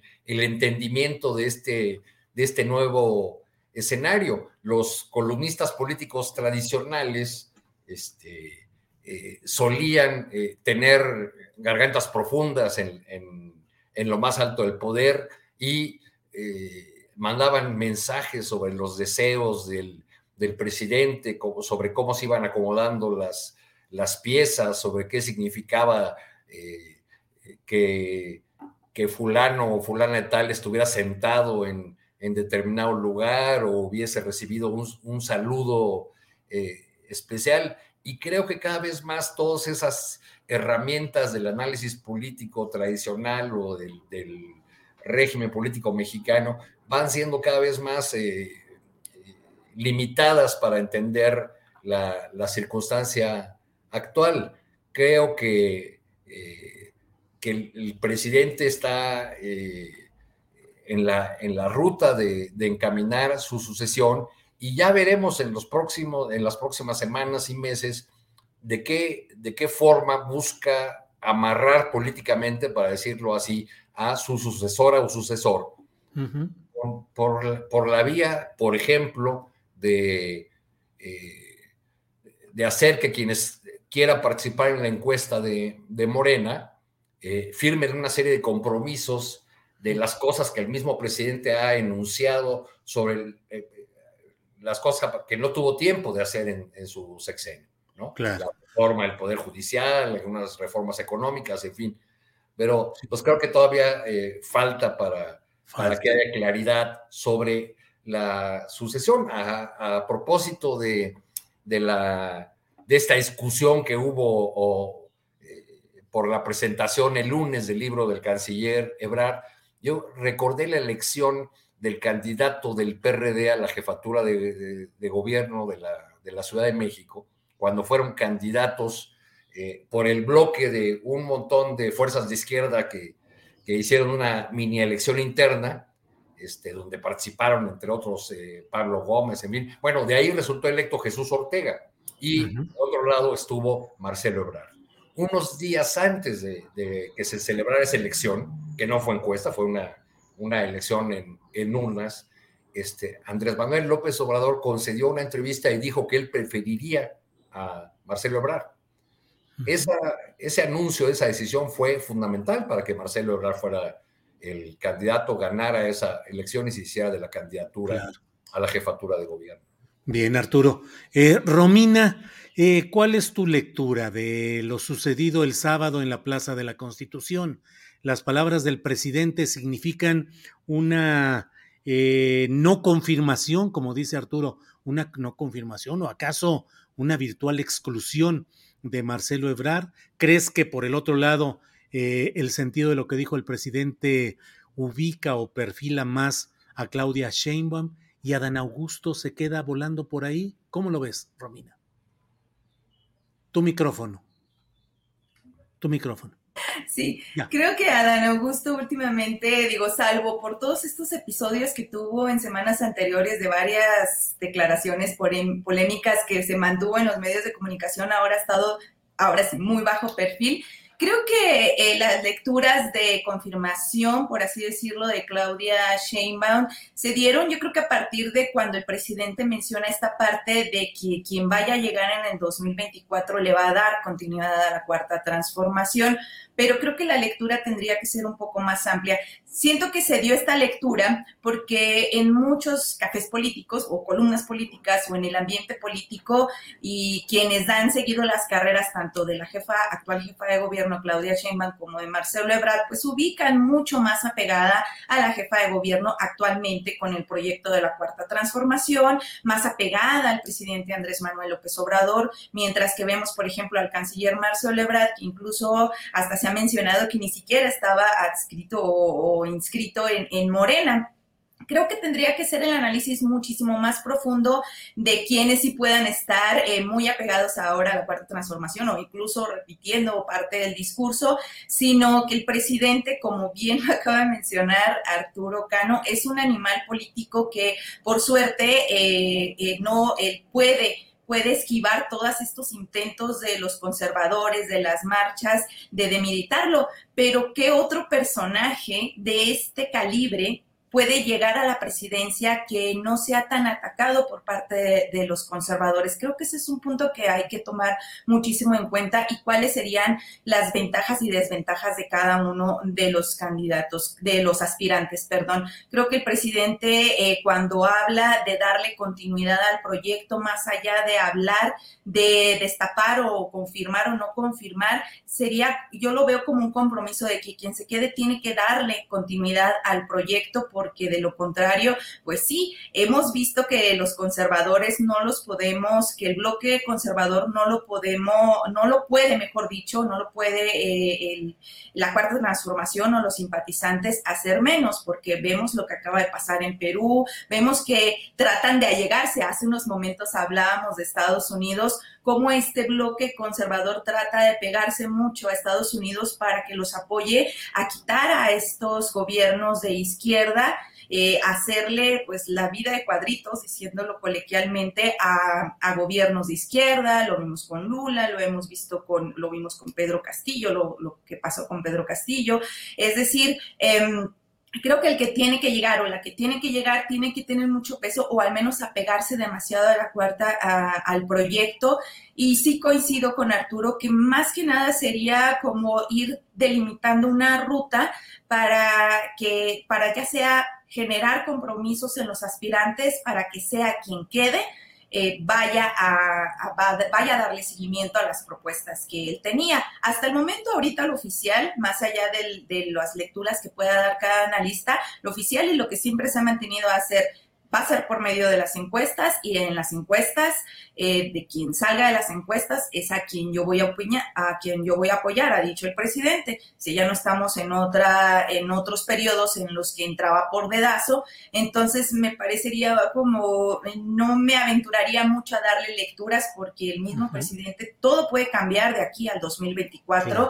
Y, y, si ve que empieza a unas debilidades podría afectarle a la continuidad del proyecto, yo sí, yo sí creo que podría hasta sacrificarse a quien preferiría en lo personal que se quedara, porque hemos visto que el presidente lo que le interesa es marcar una historia y marcando una historia, pues darle continuidad a lo que, a lo que, ha, a lo que ha hecho actualmente. Bien, Robina. Em, Alberto Nájar, en el discurso del sábado, el presidente López Obrador acotó más es decir, dejó claro que son tres los que están en lo alto del poder, porque los sentó ahí a Ebrard, a Chainbaum y a Adán Augusto. Te pregunto si son esos tres, si crees que en realidad solo quedan dos, Marcelo y Claudia, o si crees que en el fondo lo que hizo fue decantar más o impulsar eh, reflectores de atención y fuerza hacia Claudia Sheinbaum. Mira, la lectura que se ha dado, que creo que pues hay razones para pensarlo, es que efectivamente el mensaje fue dirigido a Claudia. Eh, la jefa de gobierno es de acuerdo con, bueno, no solamente su trayectoria y su propia decisión de mantener un perfil bajo para no hacerle ruido ni, ni tratar de meter alguna controversia al presidente de la República en el tiempo que ha sido jefa de gobierno, a excepción de los últimos, que será desde el año, año, año pasado, pues de una u otra forma la ubican como el personaje que podría ser más cercano al presidente López Obrador. Pero lo mismo se puede decir de Adán Augusto, de quien son cuates, pues desde que eran niños, pues iban a, pescar peje lagartos allá en Tabasco, los dos. O sea, ahí, y, de Marcelo Ebrard, pues también, por supuesto, ya recordaba em, eh, Arturo un episodio en años pasados, y también hay que recordar que efectivamente Marcelo Ebrard se hizo a un lado para que fuera candidato a la presidencia Andrés Manuel López Obrador, creo que fue en 2012. Eh, entonces, para, con los tres hay como ciertos compromisos. Al final del día, yo creo que... Bueno, Alberto, ah, lo hizo a un lado la encuesta, ¿no? Ah, ahora, eh, eh, en los últimos tiempos, Marcelo ha tratado de ofrecer una narrativa distinta de aquella encuesta que le, que le ganó López Obrador. Y ha dicho que fue su generosidad la que, la que permitió que, Andrés Manuel fuera el candidato. Que en su momento, pues siempre hubo la misma crítica de ahora. Encuestas no conocidas, encuestas con metodología que nadie sabe realmente qué sucedió, a cuyo final eh, Ebrard declina o, o, cede el paso a López Obrador para la candidatura presidencial y negocian una desgracia para la Ciudad de México que fue la postulación de Miguel Ángel Mancera. Bueno, pero acuérdense que desde entonces, desde entonces estaba esa versión, o sea, no es algo que sea reciente. O sea, desde esa época ya se hablaba de que efectivamente Andrés Manuel las, no las tenía todas consigo, básicamente porque había tenido un desgaste muy fuerte después del movimiento de 2006 y porque de una u otra forma había pesado también mucho toda esa decisión de irse a recorrer todo, todo el país y toda la campaña que hubo en su momento de medios de comunicación. Y Marcelo Ebrard de una u otra forma, pues ahí tuvo una cierta proyección como jefe de gobierno y su decisión de no, de mantener una cierta distancia hacia ese eh, impresentable sujeto que usurpó la presidencia. Eh, entonces, pues sí, hay, versiones allí. Al final del día, el, el, caso es muy sencillo. Pues Marcelo Ebrard pudo haber hecho algo más de lo que decidió no hacer. le dejó el espacio a Andrés Manuel, ya sea porque haya perdido la encuesta efectivamente o porque de una u otra forma decidió no hacer olas y permitir que la la postulación de, de, Andrés Manuel fuera sin mayores problemas. Entonces, ese tipo de, situaciones son como pendientes que quedan allí y que el presidente López Obrador pues, los tiene muy, muy presentes. Yo lo que quería mencionar era, a ver, no hay que olvidar que lo que le interesa al presidente de la República no necesariamente pasa por las cercanías, por las amistades o por quienes le, le han demostrado un trabajo o acompañamiento durante mucho tiempo. Nomás hay que recordar a César.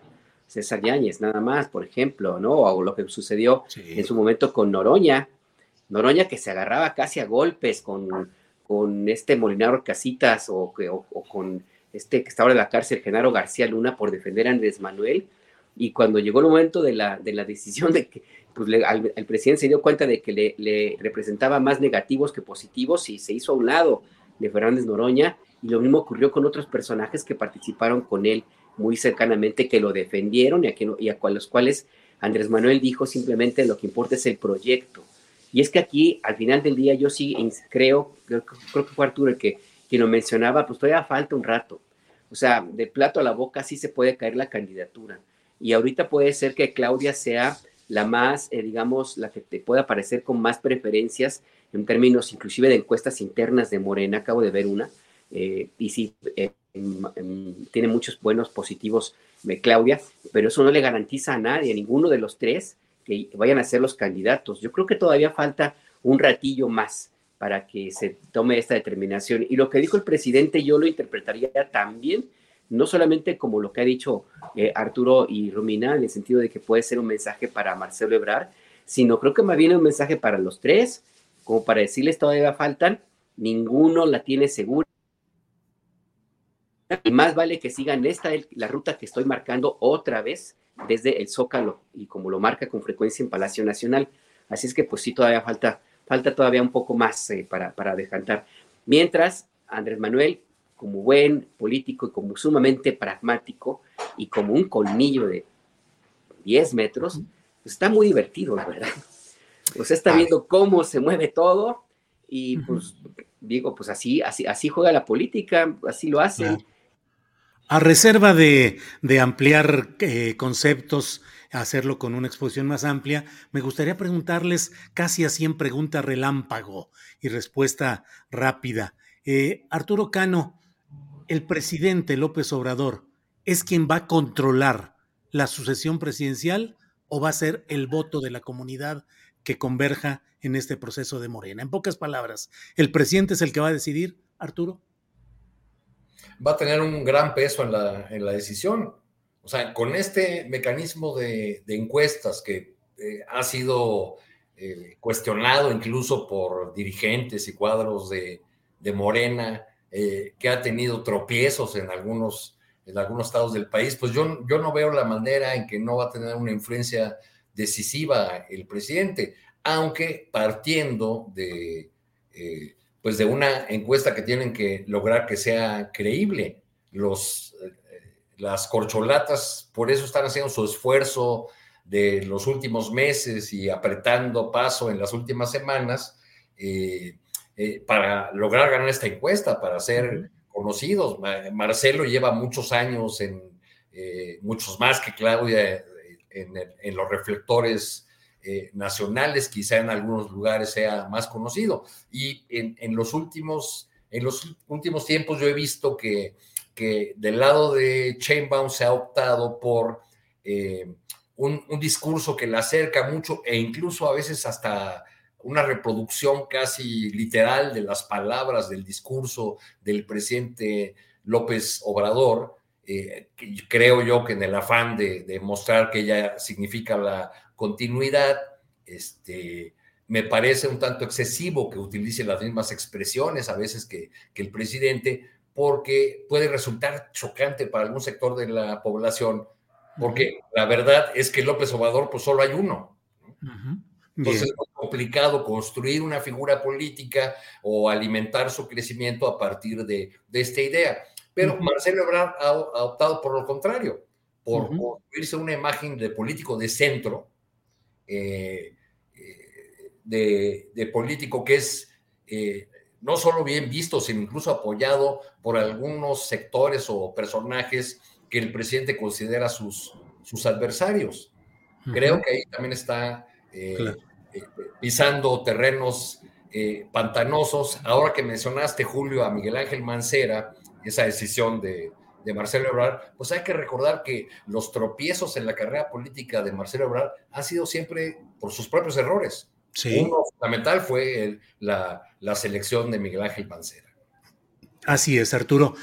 Romina, Romina Gándara, ¿qué opinas? ¿Crees que el presidente de la República va a ser quien decida eh, la sucesión o crees que eh, dejará libre el juego para que sea realmente una encuesta genuina la que defina esto, Romina? Yo considero que el presidente es, eh, como ya lo mencionamos, es un, todo un animal político que ni siquiera eh, tiene la capacidad y tiene la inteligencia para ni no considero que pueda hacer un dedazo como se, se, conoce, pero sí creo que tiene la capacidad y la manera de hacer política de una manera tan eficiente que sí puede acomodar las piezas y generar las condiciones para que llegue a quien le interesa. Quizá no eh, decir, yo no imponerlo, pero sí hacer las cosas de tal manera, eh, manejar las situaciones, la política, los discursos, la narrativa de tal forma que eh, pueda llegar quien a él le interese y quien él considere que vaya a darle continuidad a su, a, su proyecto sin que tenga que interferir directamente. No sé si, si me explico. Es como cuando le decían a las mujeres antes que cásate y eh, que tome alguien decisión y que piense que él las decidió, pero tú, eh, tú tuviste,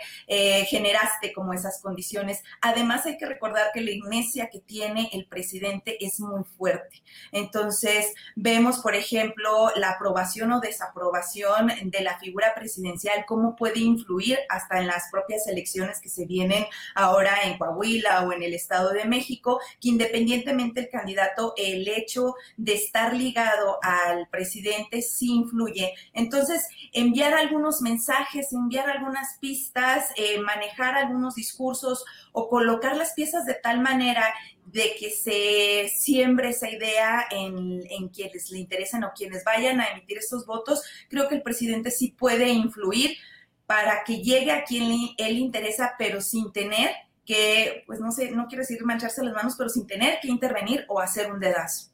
Mm, bien, Romina. Em, Alberto Nájar, ¿qué opinas? El presidente va a ser con unas suertes o maniobras o estilo diferente, pero a fin de cuentas su voluntad va a ser la que rija la próxima candidatura de la 4T a la sucesión o crees que se realice una genuina consulta y que se deje al libre juego de la comunidad proclive a la 4T? Alberto. Mira, no se entiende la sucesión de 2024 sin Andrés Manuel López Obrador es imposible separarlo. Y a lo mejor el presidente no lo va a decir en discurso y sí va a dejar a, a, las eh, simpatizantes del movimiento político que encabeza a que tomen la decisión, la decisión que él mismo, pues de una u otra forma, está influyendo, porque pues es, no, no podemos decir que es el gran elector, pero no podría haber candidata o candidato si el presidente López Obrador no está de acuerdo o manda mensajes en, desaprobatorios hacia quien supuestamente se pueda llegar a elegir por parte de la militancia. La militancia, y ese es un problema del movimiento político que, que está ahora mismo en el poder y que por eso es una, yo, una de sus razones que la pone en riesgo como un proceso, un movimiento que realmente trascienda a 2024 porque se ha construido alrededor de los deseos o de lo que interpretan que son los deseos del presidente López Obrador. Y creo que eso, eso es algo, algo que tiene que analizar dentro de Morena y, y, los aliados, porque Andrés Manuel se va en septiembre del 24 y quien llegue, la que llegue o quien llegue, pues no va a heredar por osmosis todo el respaldo que tiene el presidente, ni por supuesto, como bien dijo Arturo, pues eh, Andrés Manuel nomás hay uno. Pero bueno, ese es un tema que tendrá que resolver allí de una u otra forma, pero esto nos muestra claramente que el movimiento que se construyó para, para que fuera elegido presidente en 2018, Andrés Manuel López Obrador, pues se hizo con base en lo que interpretan que ese presidente se entiende con Andrés Manuel siempre de una u otra forma eh, tomado en cuenta y por supuesto que en este proceso de elegir a la candidata o al candidato en 2024, 2023, que es cuando se elige pues en octubre a, los candidatos presidenciales, pues no se entiende sin Andrés Manuel. O sea, es obvio que va, que va a participar. O sea, sin Andrés Manuel no habría ni candidata ni candidato. Bien, Alberto. Em, Arturo es como una especie del elefante de 4T en la sala. Todos los centramos en los tres que están en el presidio. Eh, Adán Augusto, Claudia y Marcelo. Eh, Ricardo Monreal creo que su condición es bastante difícil. No pudo ni siquiera marchar con la gente en esta ocasión y creo que eh, francamente está muy fuera del radar real de la política sucesoria. Pero Fernández Noroña, un personaje que no está, desde mi punto de vista, en el ánimo de Palacio Nacional.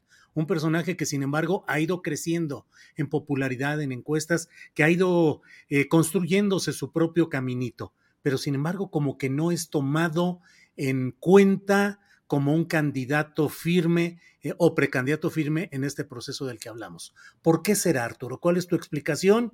Y si tienes una idea de por qué hay esa especie de exclusión o rechazo en círculos altos del obradorismo hacia Fernández Noroña. Yo creo que le, que la, primera explicación podría ser que el, tono y el estilo de, de Fernández Noroña como opositor resultaba chocante para, para muchos militantes de, del, del, PRD primero, luego de, de Morena, este, nunca lo, lo, consideraron como parte de, eh, eh, digamos, de su, eh, de su ejército, de, de, las filas de leales, de las filas de, personas confiables. Tuvo un papel más o menos relevante por ahí de 2004 en el, en el PRD, yo lo recuerdo en el Congreso eh, que, hizo el PRD para afrontar la crisis provocada por los videoescándalos. Eh, Noroña fue el presidente de ese Congreso. Eh, se publicó una nota en la, en la jornada donde se expresaron algunas críticas de dirigentes del PRD hacia el ingeniero Cárdenas y el ingeniero Cárdenas aprovechó esa publicación para presentar su renuncia a todos los cargos que ocupaba en ese momento en el partido. Noroña era el presidente de ese, de ese Congreso. Salió el ingeniero Cárdenas en medio de gritos de obrador, obrador, obrador. De esa manera despidieron en el PRD y, ojo, la mayoría de los que gritaron eso eran militantes de la corriente nueva izquierda, es decir, chuchos.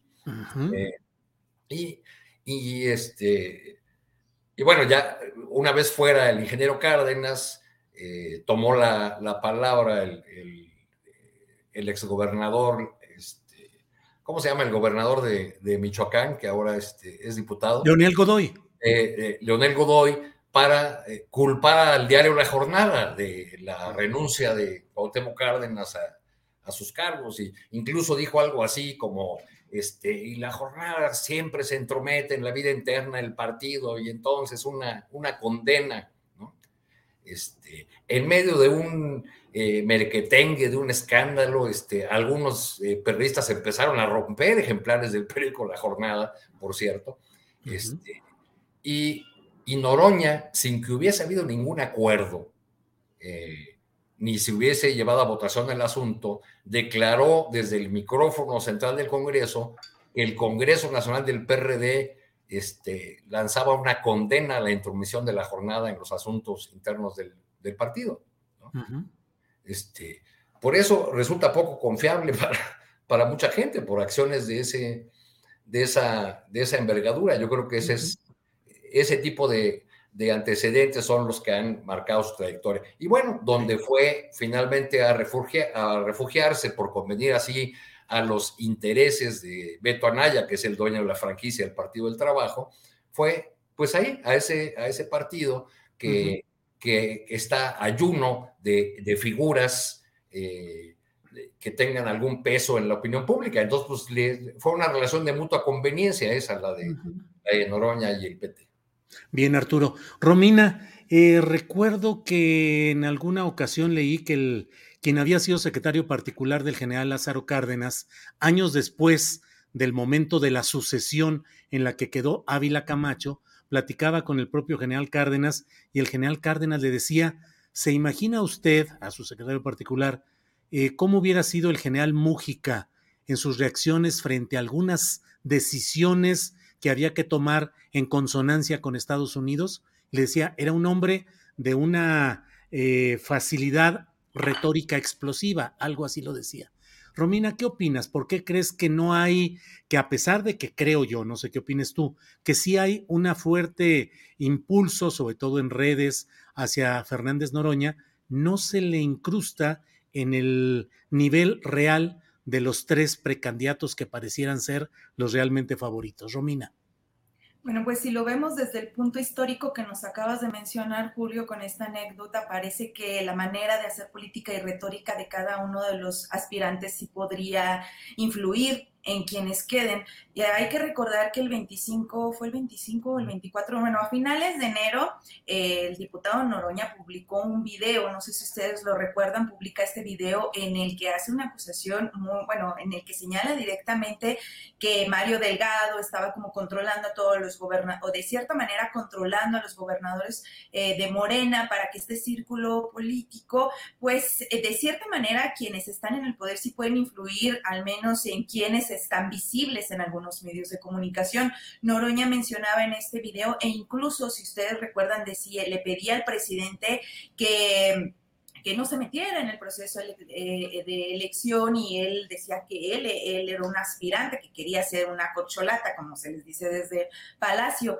Curiosamente, uno o dos días después sale un video del dirigente de Morena, Mario Delgado, diciendo, no, sí, sí, el que Fernández Noroña también es una, es una corcholata, bienvenido a las corcholatas, como abrazándolo como aspirante de, como uno de los posibles aspirantes, un video que incluso el propio Noroña replicó, retuiteó.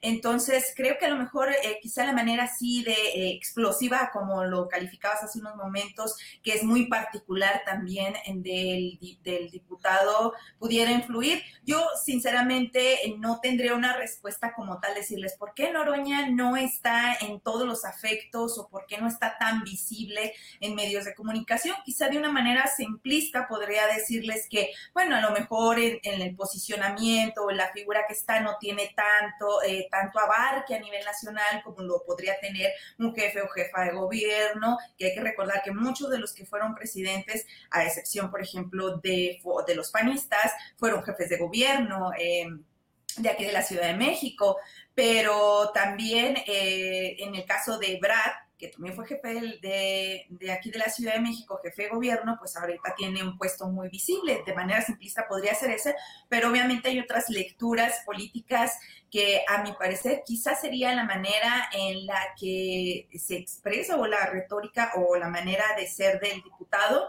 pero eh, de momento y que también todos estos, eh, todo, toda esta manera de hacer política de quienes están en el poder sí puedan influir para que en los medios o en las encuestas no se vea tan visible pero pues en redes vemos otra historia, al menos nosotros, no sé si ustedes lo ven, pero nosotros en algunos de los programas vemos con muchos simpatizantes o, dentro de los simpatizantes de la cuarta transformación, vemos muchas simpatías hacia el diputado Noroña. Entonces, eh, de hecho, él es, para mí, es un fenómeno muy, muy particular y, y muy, muy llamativo de lo que está pasando con las corcholatas y los aspirantes, muchísimo, muy, muy lejos de otros que sí los quieren poner ahí en el podio como presidenciales.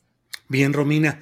Em, Alberto, ¿qué opinas de este tema de Fernández Noroña y por qué no está entre los sentados, no a la diestra, sino tras la figura del señor presidente? Alberto. Mira, porque para ser candidato presidencial no nada más basta la retórica, o sea, se necesita tener otros elementos que pues que son necesarios y de, pragmatismo político muy, muy claro y muy abierto.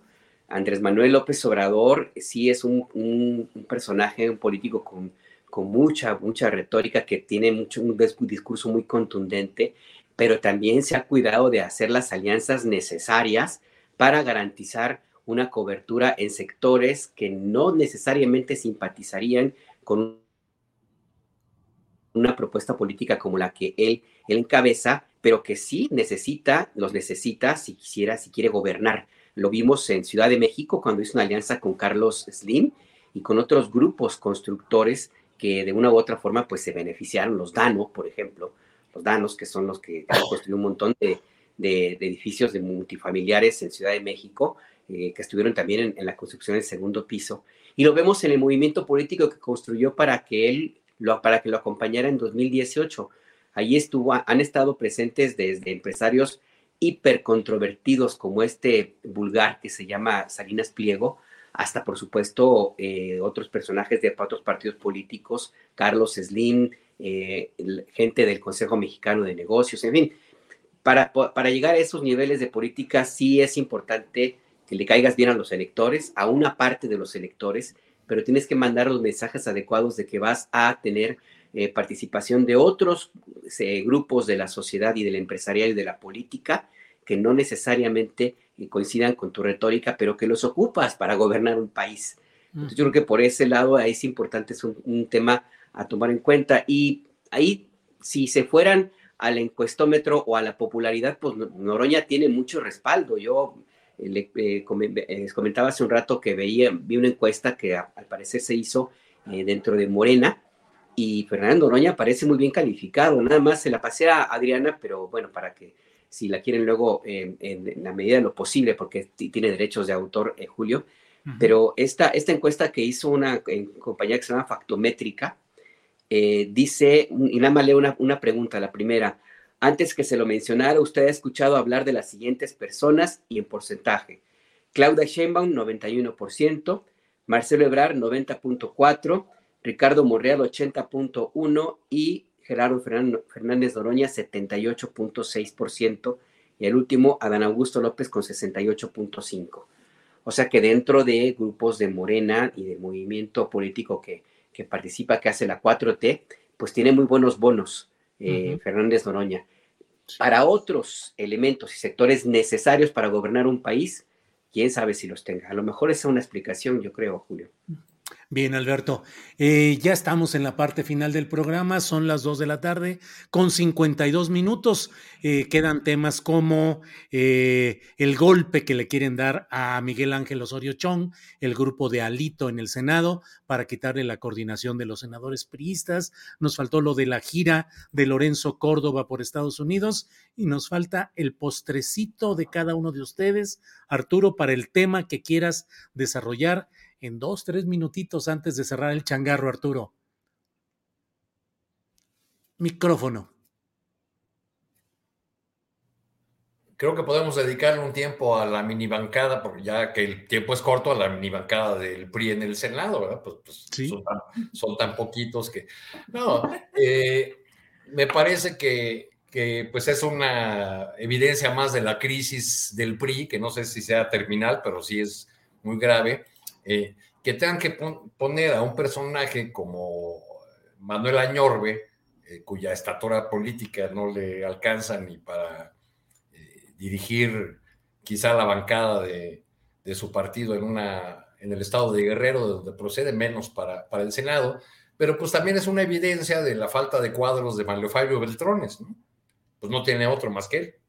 Este, ese es, el arreglo hasta donde sé, o, o, eso es lo que dicen las columnas políticas, se lo ofrecieron a, otro senador, a Ramírez, pero no, no lo aceptó. Al Yucateco. Al Yucateco. Y será entonces este Manuel Añorbe, cuya principal virtud en los últimos tiempos, según he visto yo, es que es habilísimo para colarse en la foto. Sí. Siempre aparece, quién sabe cómo le hace cualquier estrado que haya, cualquier ceremonia oficial, ahí aparece, ¿no? Este, él es bajo de estatura, pero siempre se cuela, es muy habilidoso, usa unas corbatas muy llamativas, muy caras, este, una para cada día del, mes, casi casi. Este, pero pues yo creo que es una prolongación de este largo conflicto interno del PRI eh, y una muestra de la relevancia que ha cobrado o vuelto a cobrar Mario Fabio Beltrones, ahora aliado de Alito Moreno. Bien, Arturo, gracias. Eh, Romina Gándara, postrecito, lo que desees, el tema que quieras, de los que hemos enumerado, o lo que quieras, invitación, reflexión, suspiro, lo que quieras, Romina. suspiro, suspiro porque nos vean en la noche también. Sí, a las 10 de la noche estás con Pedro Mellado, gran periodista igual que tú, Romina. Sí, yo nada más eh, para abundar, porque también eh, había preparado algunos numeritos de, la caída, bueno, no de la caída, pero sí de hablar del PRI. Eh, hay que recordar que las diferencias que tiene Osorio Chong con, con Alejandro Moreno, pues vienen desde el 2021, cuando se empieza, cuando el PRI pierde muchos, muchas gobernaturas y este ha sido una de las principales reclamos que se le ha dado a Alejandro Moreno. Yo diría que se queden ahí, pues que dejen que se quede, que su grupo se quede con el PRI total, eh, ya para que termine, como buen capital, que termine de hundir su barco, porque es muy importante ver, eh, yo sí quizá puede ser muy aventurado decir que sí está como casi en etapa terminal, porque al PRI le quedan tres estados, le queda Estado de México, le queda Durango y le queda Coahuila. Y en las actuales elecciones que, que en las que se disputa la gubernatura de Coahuila y del Estado de México, pues todo indica que el PRI va a perder el Estado de México. Y si los ponemos en un territorio de ciudadanos gobernados, pues imagínate un partido que en su momento fue hegemónico y que ahora está a casi nada o ya está por perder el estado más poblado de México, con una población de 16 millones de ciudadanos. Em, entonces, imagínate, eso, eso si se, si se comprueba, bueno, si se llega o se materializa este escenario que nos muestran las encuestas, que Morena eh, va a quedarse con la joya de la corona, que sería el Estado de México, estamos hablando que el PRI se quedaría con dos entidades, con unas, eh, con Coahuila, que tiene una población de 1.832.000 y con Durango, con una población de 3 millones. Es decir, del partido que fue en un momento hegemónico, se quedaría eh, gobernando a 4 millones en esos dos estados lo que quiere decir que incluso hasta Movimiento Ciudadano que viene metiéndose en el carril tendría muchísima más población gobernada que el propio PRI, porque actualmente Ciudadano hay que recordar que está gobernado por en Jalisco y Nuevo León, y si juntamos la población de esas dos entidades estamos hablando de casi eh, de más de 14 millones, casi el mismo número que gobiernan las cinco entidades de Partido Acción Nacional, que apenas eh, tiene también una entre las cinco entidades que gobiernas también ronda por los 16 millones. Es decir, quedar casi, casi, si lo vemos en, estos términos de la, de la población gobernada, irse a, los últimos lugares, para mí sí es una caída, caída libre y yo lo que diría, pues sí, ya dejen que el señor Alejandro Moreno se quede con ese grupo. Creo que lo interesante y lo que habría que ver a, a continuación es esos actores del PRI que han estado incrustados por tantos años, que tienen poder en el PRI, a dónde van a migrar y qué van a estar haciendo cuando migren. Ya tenemos, por ejemplo, en Coahuila al candidato de Morena, que siempre fue priista, ahora lo vemos como candidato Morena, ¿qué va a pasar con aquellos priistas que quieran saltar del barco? ¿A dónde se van a ir? ¿Y qué van a hacer en esos partidos a los que se quieran ir? Porque no creo que todos quieran irse al PAN a, o a otro partido o institución política. Bien, Romina, gracias. Em, Alberto Nájar, para cerrar, postrecito, por favor. Mira, pues yo, con, respecto al PRI, pues recuerdo, y aunque suene como de nuevo que lo, que lo repita, pero acuérdense que los dinosaurios evolucionaron, ¿no? Entonces ahí están, tienen garantizada nada más por una cuestión de selección natural, los priistas van a seguir ahí vivitos y coleando de una u otra forma, pero ahí ahí van a andar. Yo me quisiera referir al tema de la gira de Lorenzo Córdoba en Estados Unidos, Julio. Em, se reunió con el subsecretario del, Departamento de, del Departamento de Estado para Asuntos del Hemisferio, Brian Nichols, lo cual se puede interpretar pues, como una visita diplomática que tiene que ver eh, eh, con la autoridad este, del gobierno estadounidense. Em, es hasta predecible que lo haga y más en esta coyuntura. Pero lo que no podemos hacer a un lado, y me parece que ojalá tengamos tiempo después para masticarlo y ver cómo resulta, es la reunión que va a tener hoy mismo con Luis Almagro, el jefe de la OEA. Luis Almagro es un personaje nefasto, es un personaje que está pidiendo a gritos que se le abra la puertita, la que sea, para poder meterse en el proceso electoral de 2024. Y ya Lorenzo Córdoba fue y se lo dio, simple y sencillamente, porque no va a ir a decirle a, presentar un informe de, labores de lo que hizo en, el INE, eh, va a ir a hablar, pues imagínense nada más la cantidad de tonterías que va a ir a decir allá Lorenzo Córdoba y que va muy en la misma línea que han seguido los opositores al, gobierno del presidente Andrés Manuel López Obrador. Si había alguna duda de que Lorenzo Córdoba era un árbitro vendido, pues con la visita a Luis Almagro lo está confirmando y va a pasar a la historia justamente como con esa etiqueta, no se la va no se la va a poder quitar. Yo creo que le faltó ahí, yo creo que lo hizo a propósito también. Está ya muy claro que está alineado con un proyecto político que se sabe perdido en la contienda interna en 2024 y que le está apostando por desprestigiar el resultado de, los de, de la elección presidencial con la esperanza de que quien llegue sea uno obligado a negociar políticamente con la oposición cualquier cosa que se le pueda llamar a la oposición, pero dos también a abrir la puerta a un movimiento más amplio que ya metió las narices en Perú, las metió las narices en Brasil, metió las narices en, Venezuela y pues en, Argentina. En fin, esa derecha en la, cual ha, militado eh, la oposición mexicana y de la cual Poloneso Córdoba se ha desnudado el día de hoy como un abierto participante de ese grupo político que quiere el retorno de los privilegios para unos cuantos. Entonces, pues a mí me parece pues, desafortunado por un lado que el presidente del INE vaya a tocar esa aduana porque, insisto, no le va a presentar un informe ni le va a llevar una, un tequila o una, un, caldito o algo, no. Va a ir a hablar mal, mal de lo que ocurre en México con, con base en la misma línea de los opositores de la 4T y por lo tanto lo que está haciendo es servir como tonto útil para que se abra la puerta a una intervención diplomática, no diplomática, pero sí de mucho ruido de la derecha transcontinental, que, insisto, lo único que está esperando es que se le abra una puerta todavía más, a más allá de la que le abrieron ya los Claudios X, los Jorges Castañedas, los impresentabilísimos como este Felipe del Sagrado Corazón de Jesús Calderón Hinojosa. Ahora ya tiene hasta casi patente de oficialidad, lo que puede eh, ser un intento de intervención en la elección presidencial del 24, Julio. Alberto, pues muchas gracias. Coincido en todo.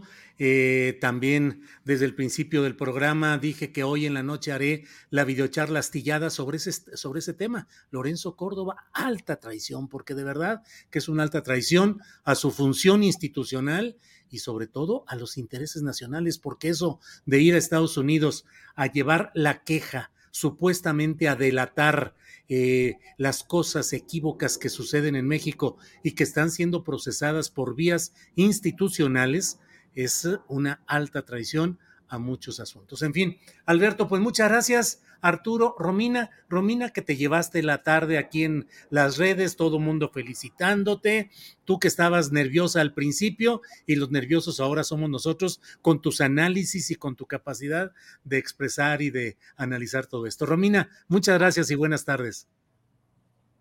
Tu micrófono, tu micrófono, tu micrófono. Ya.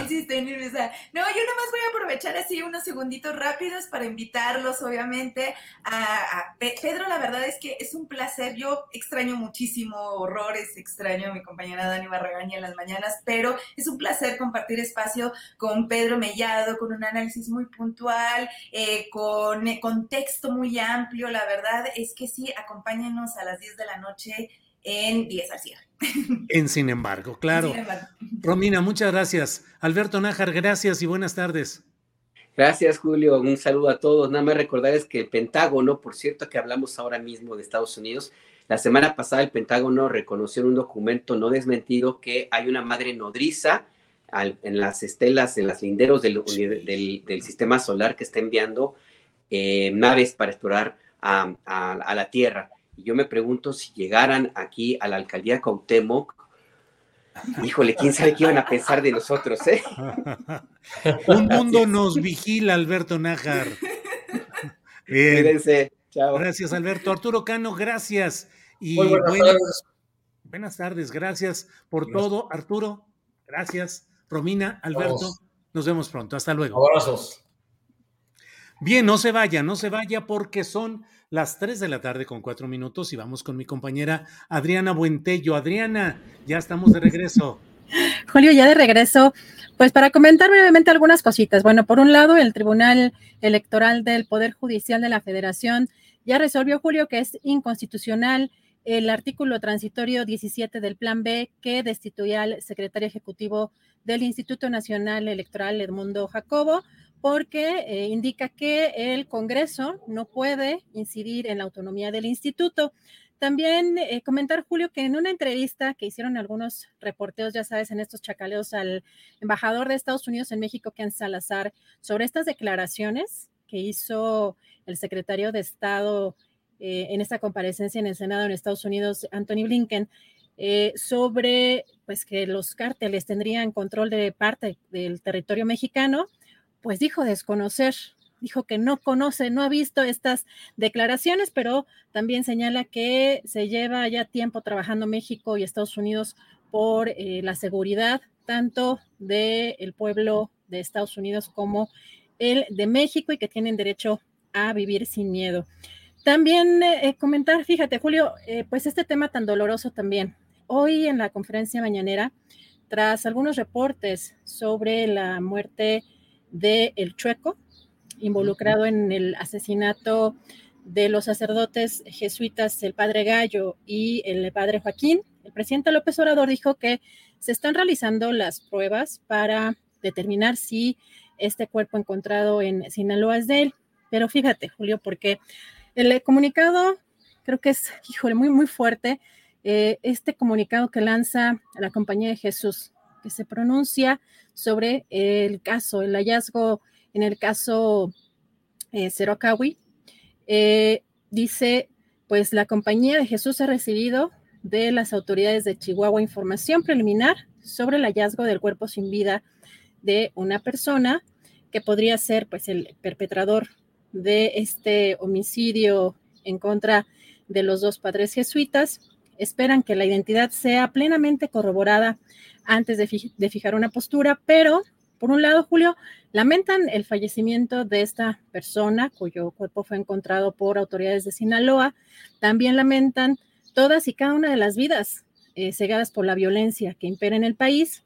Dice, rechazamos la difusión de imágenes sobre el hallazgo y en espera de esta confirmación, dice, desde ahora señalamos que si se verifica que se trata de la persona implicada en este homicidio, su aparición sin vida de ninguna manera puede considerarse como un triunfo de la justicia ni como una solución al problema estructural de violencia en la Sierra Tarahumara. Por el contrario, la ausencia de un proceso legal conforme a derecho con relación a los homicidios implicaría un fracaso del Estado mexicano frente a sus deberes básicos y confirmaría que en la región las autoridades no detentan el control territorial. Este desenlace de confirmarse no es el que esperábamos ni por el que trabajamos. Es eh, parte de este comunicado, Julio, pues que me parece que son palabras fuertes. Sí, son palabras fuertes y pues claro que hay razón. El hecho de encontrar un cuerpo supuestamente correspondiente a este personaje, pues solamente muestra que nunca se le pudo localizar, que nunca hubo la investigación a fondo y que no hay justicia. O sea, complicado este tema. Adriana, pues, eh, ¿queda algo más por ahí?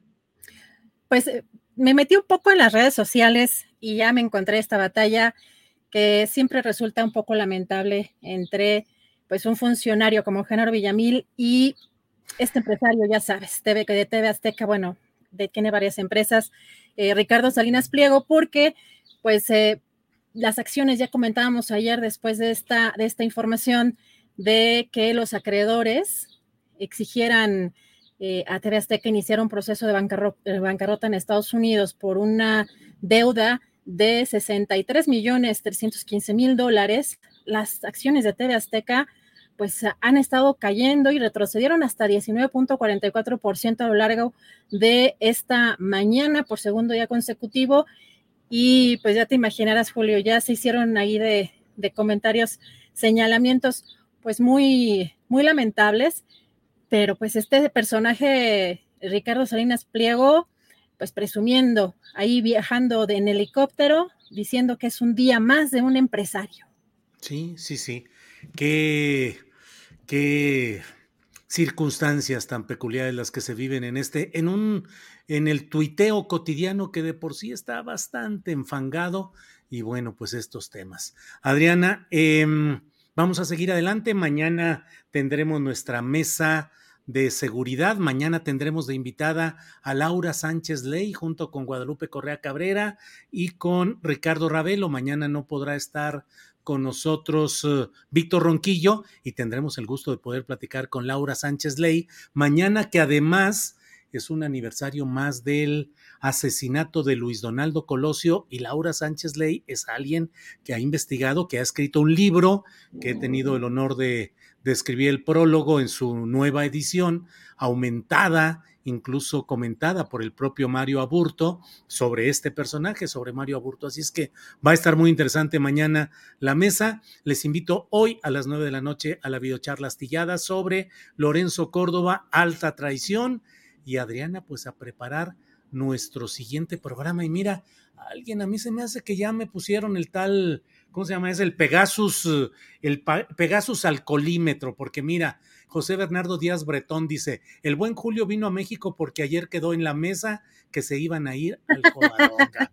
¿Cómo saben eso? Que es información privilegiada, son secretos de mesa de cantina, eh, Adriana, y ya me sacaron a balcón. Ya te sacan luego la foto, ya, ya, ya, ya, veo después la foto en redes sociales. El tal Temoris Greco, que es ahí el amo y señor del Covadonga, igual que Alejandro Páez Varela, que no, no, digo, mañana va a estar Temoris Greco con algunos amigos, y bueno, pues ahí estaremos. Adriana, ¿ya huele a fin de semana o a sopita? A sopita, yo creo que todavía fin de semana no, pero ya, ya que te damos en la videocharla, yo creo que ya, ya está acercándose más.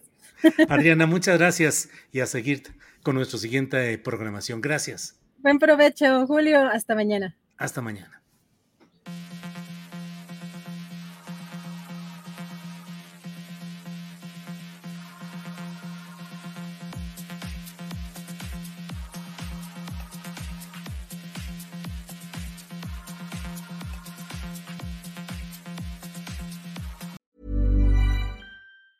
Hi, I'm Daniel, founder of Pretty Litter. Did you know cats tend to hide symptoms of sickness and pain? I learned this the hard way after losing my cat, Gingy. So I created Pretty Litter, a health monitoring litter that helps detect early signs of illness by changing colors, saving you money and potentially your cat's life. Pretty Litter is veterinarian developed, and it's the easiest way to keep tabs on your fur baby's health right at home. Go to prettylitter.com and use code ACAST for 20% off your first order and a free cat toy. Terms and conditions apply. See site for details. Planning for your next trip? Elevate your travel style with Quince. Quince has all the jet setting essentials you'll want for your next getaway, like European linen, premium luggage options, buttery soft Italian leather bags, and so much more. And is all priced at 50 to 80% less than similar brands. Plus, Quince only works with factories that use safe and ethical manufacturing practices. Pack your bags with high-quality essentials you'll be wearing for vacations to come with Quince. Go to quince.com slash pack for free shipping and 365-day returns. Para que te enteres del próximo noticiero, suscríbete y dale follow en Apple, Spotify, Amazon Music, Google o donde sea que escuches podcast. Te invitamos a visitar nuestra página julioastillero.com.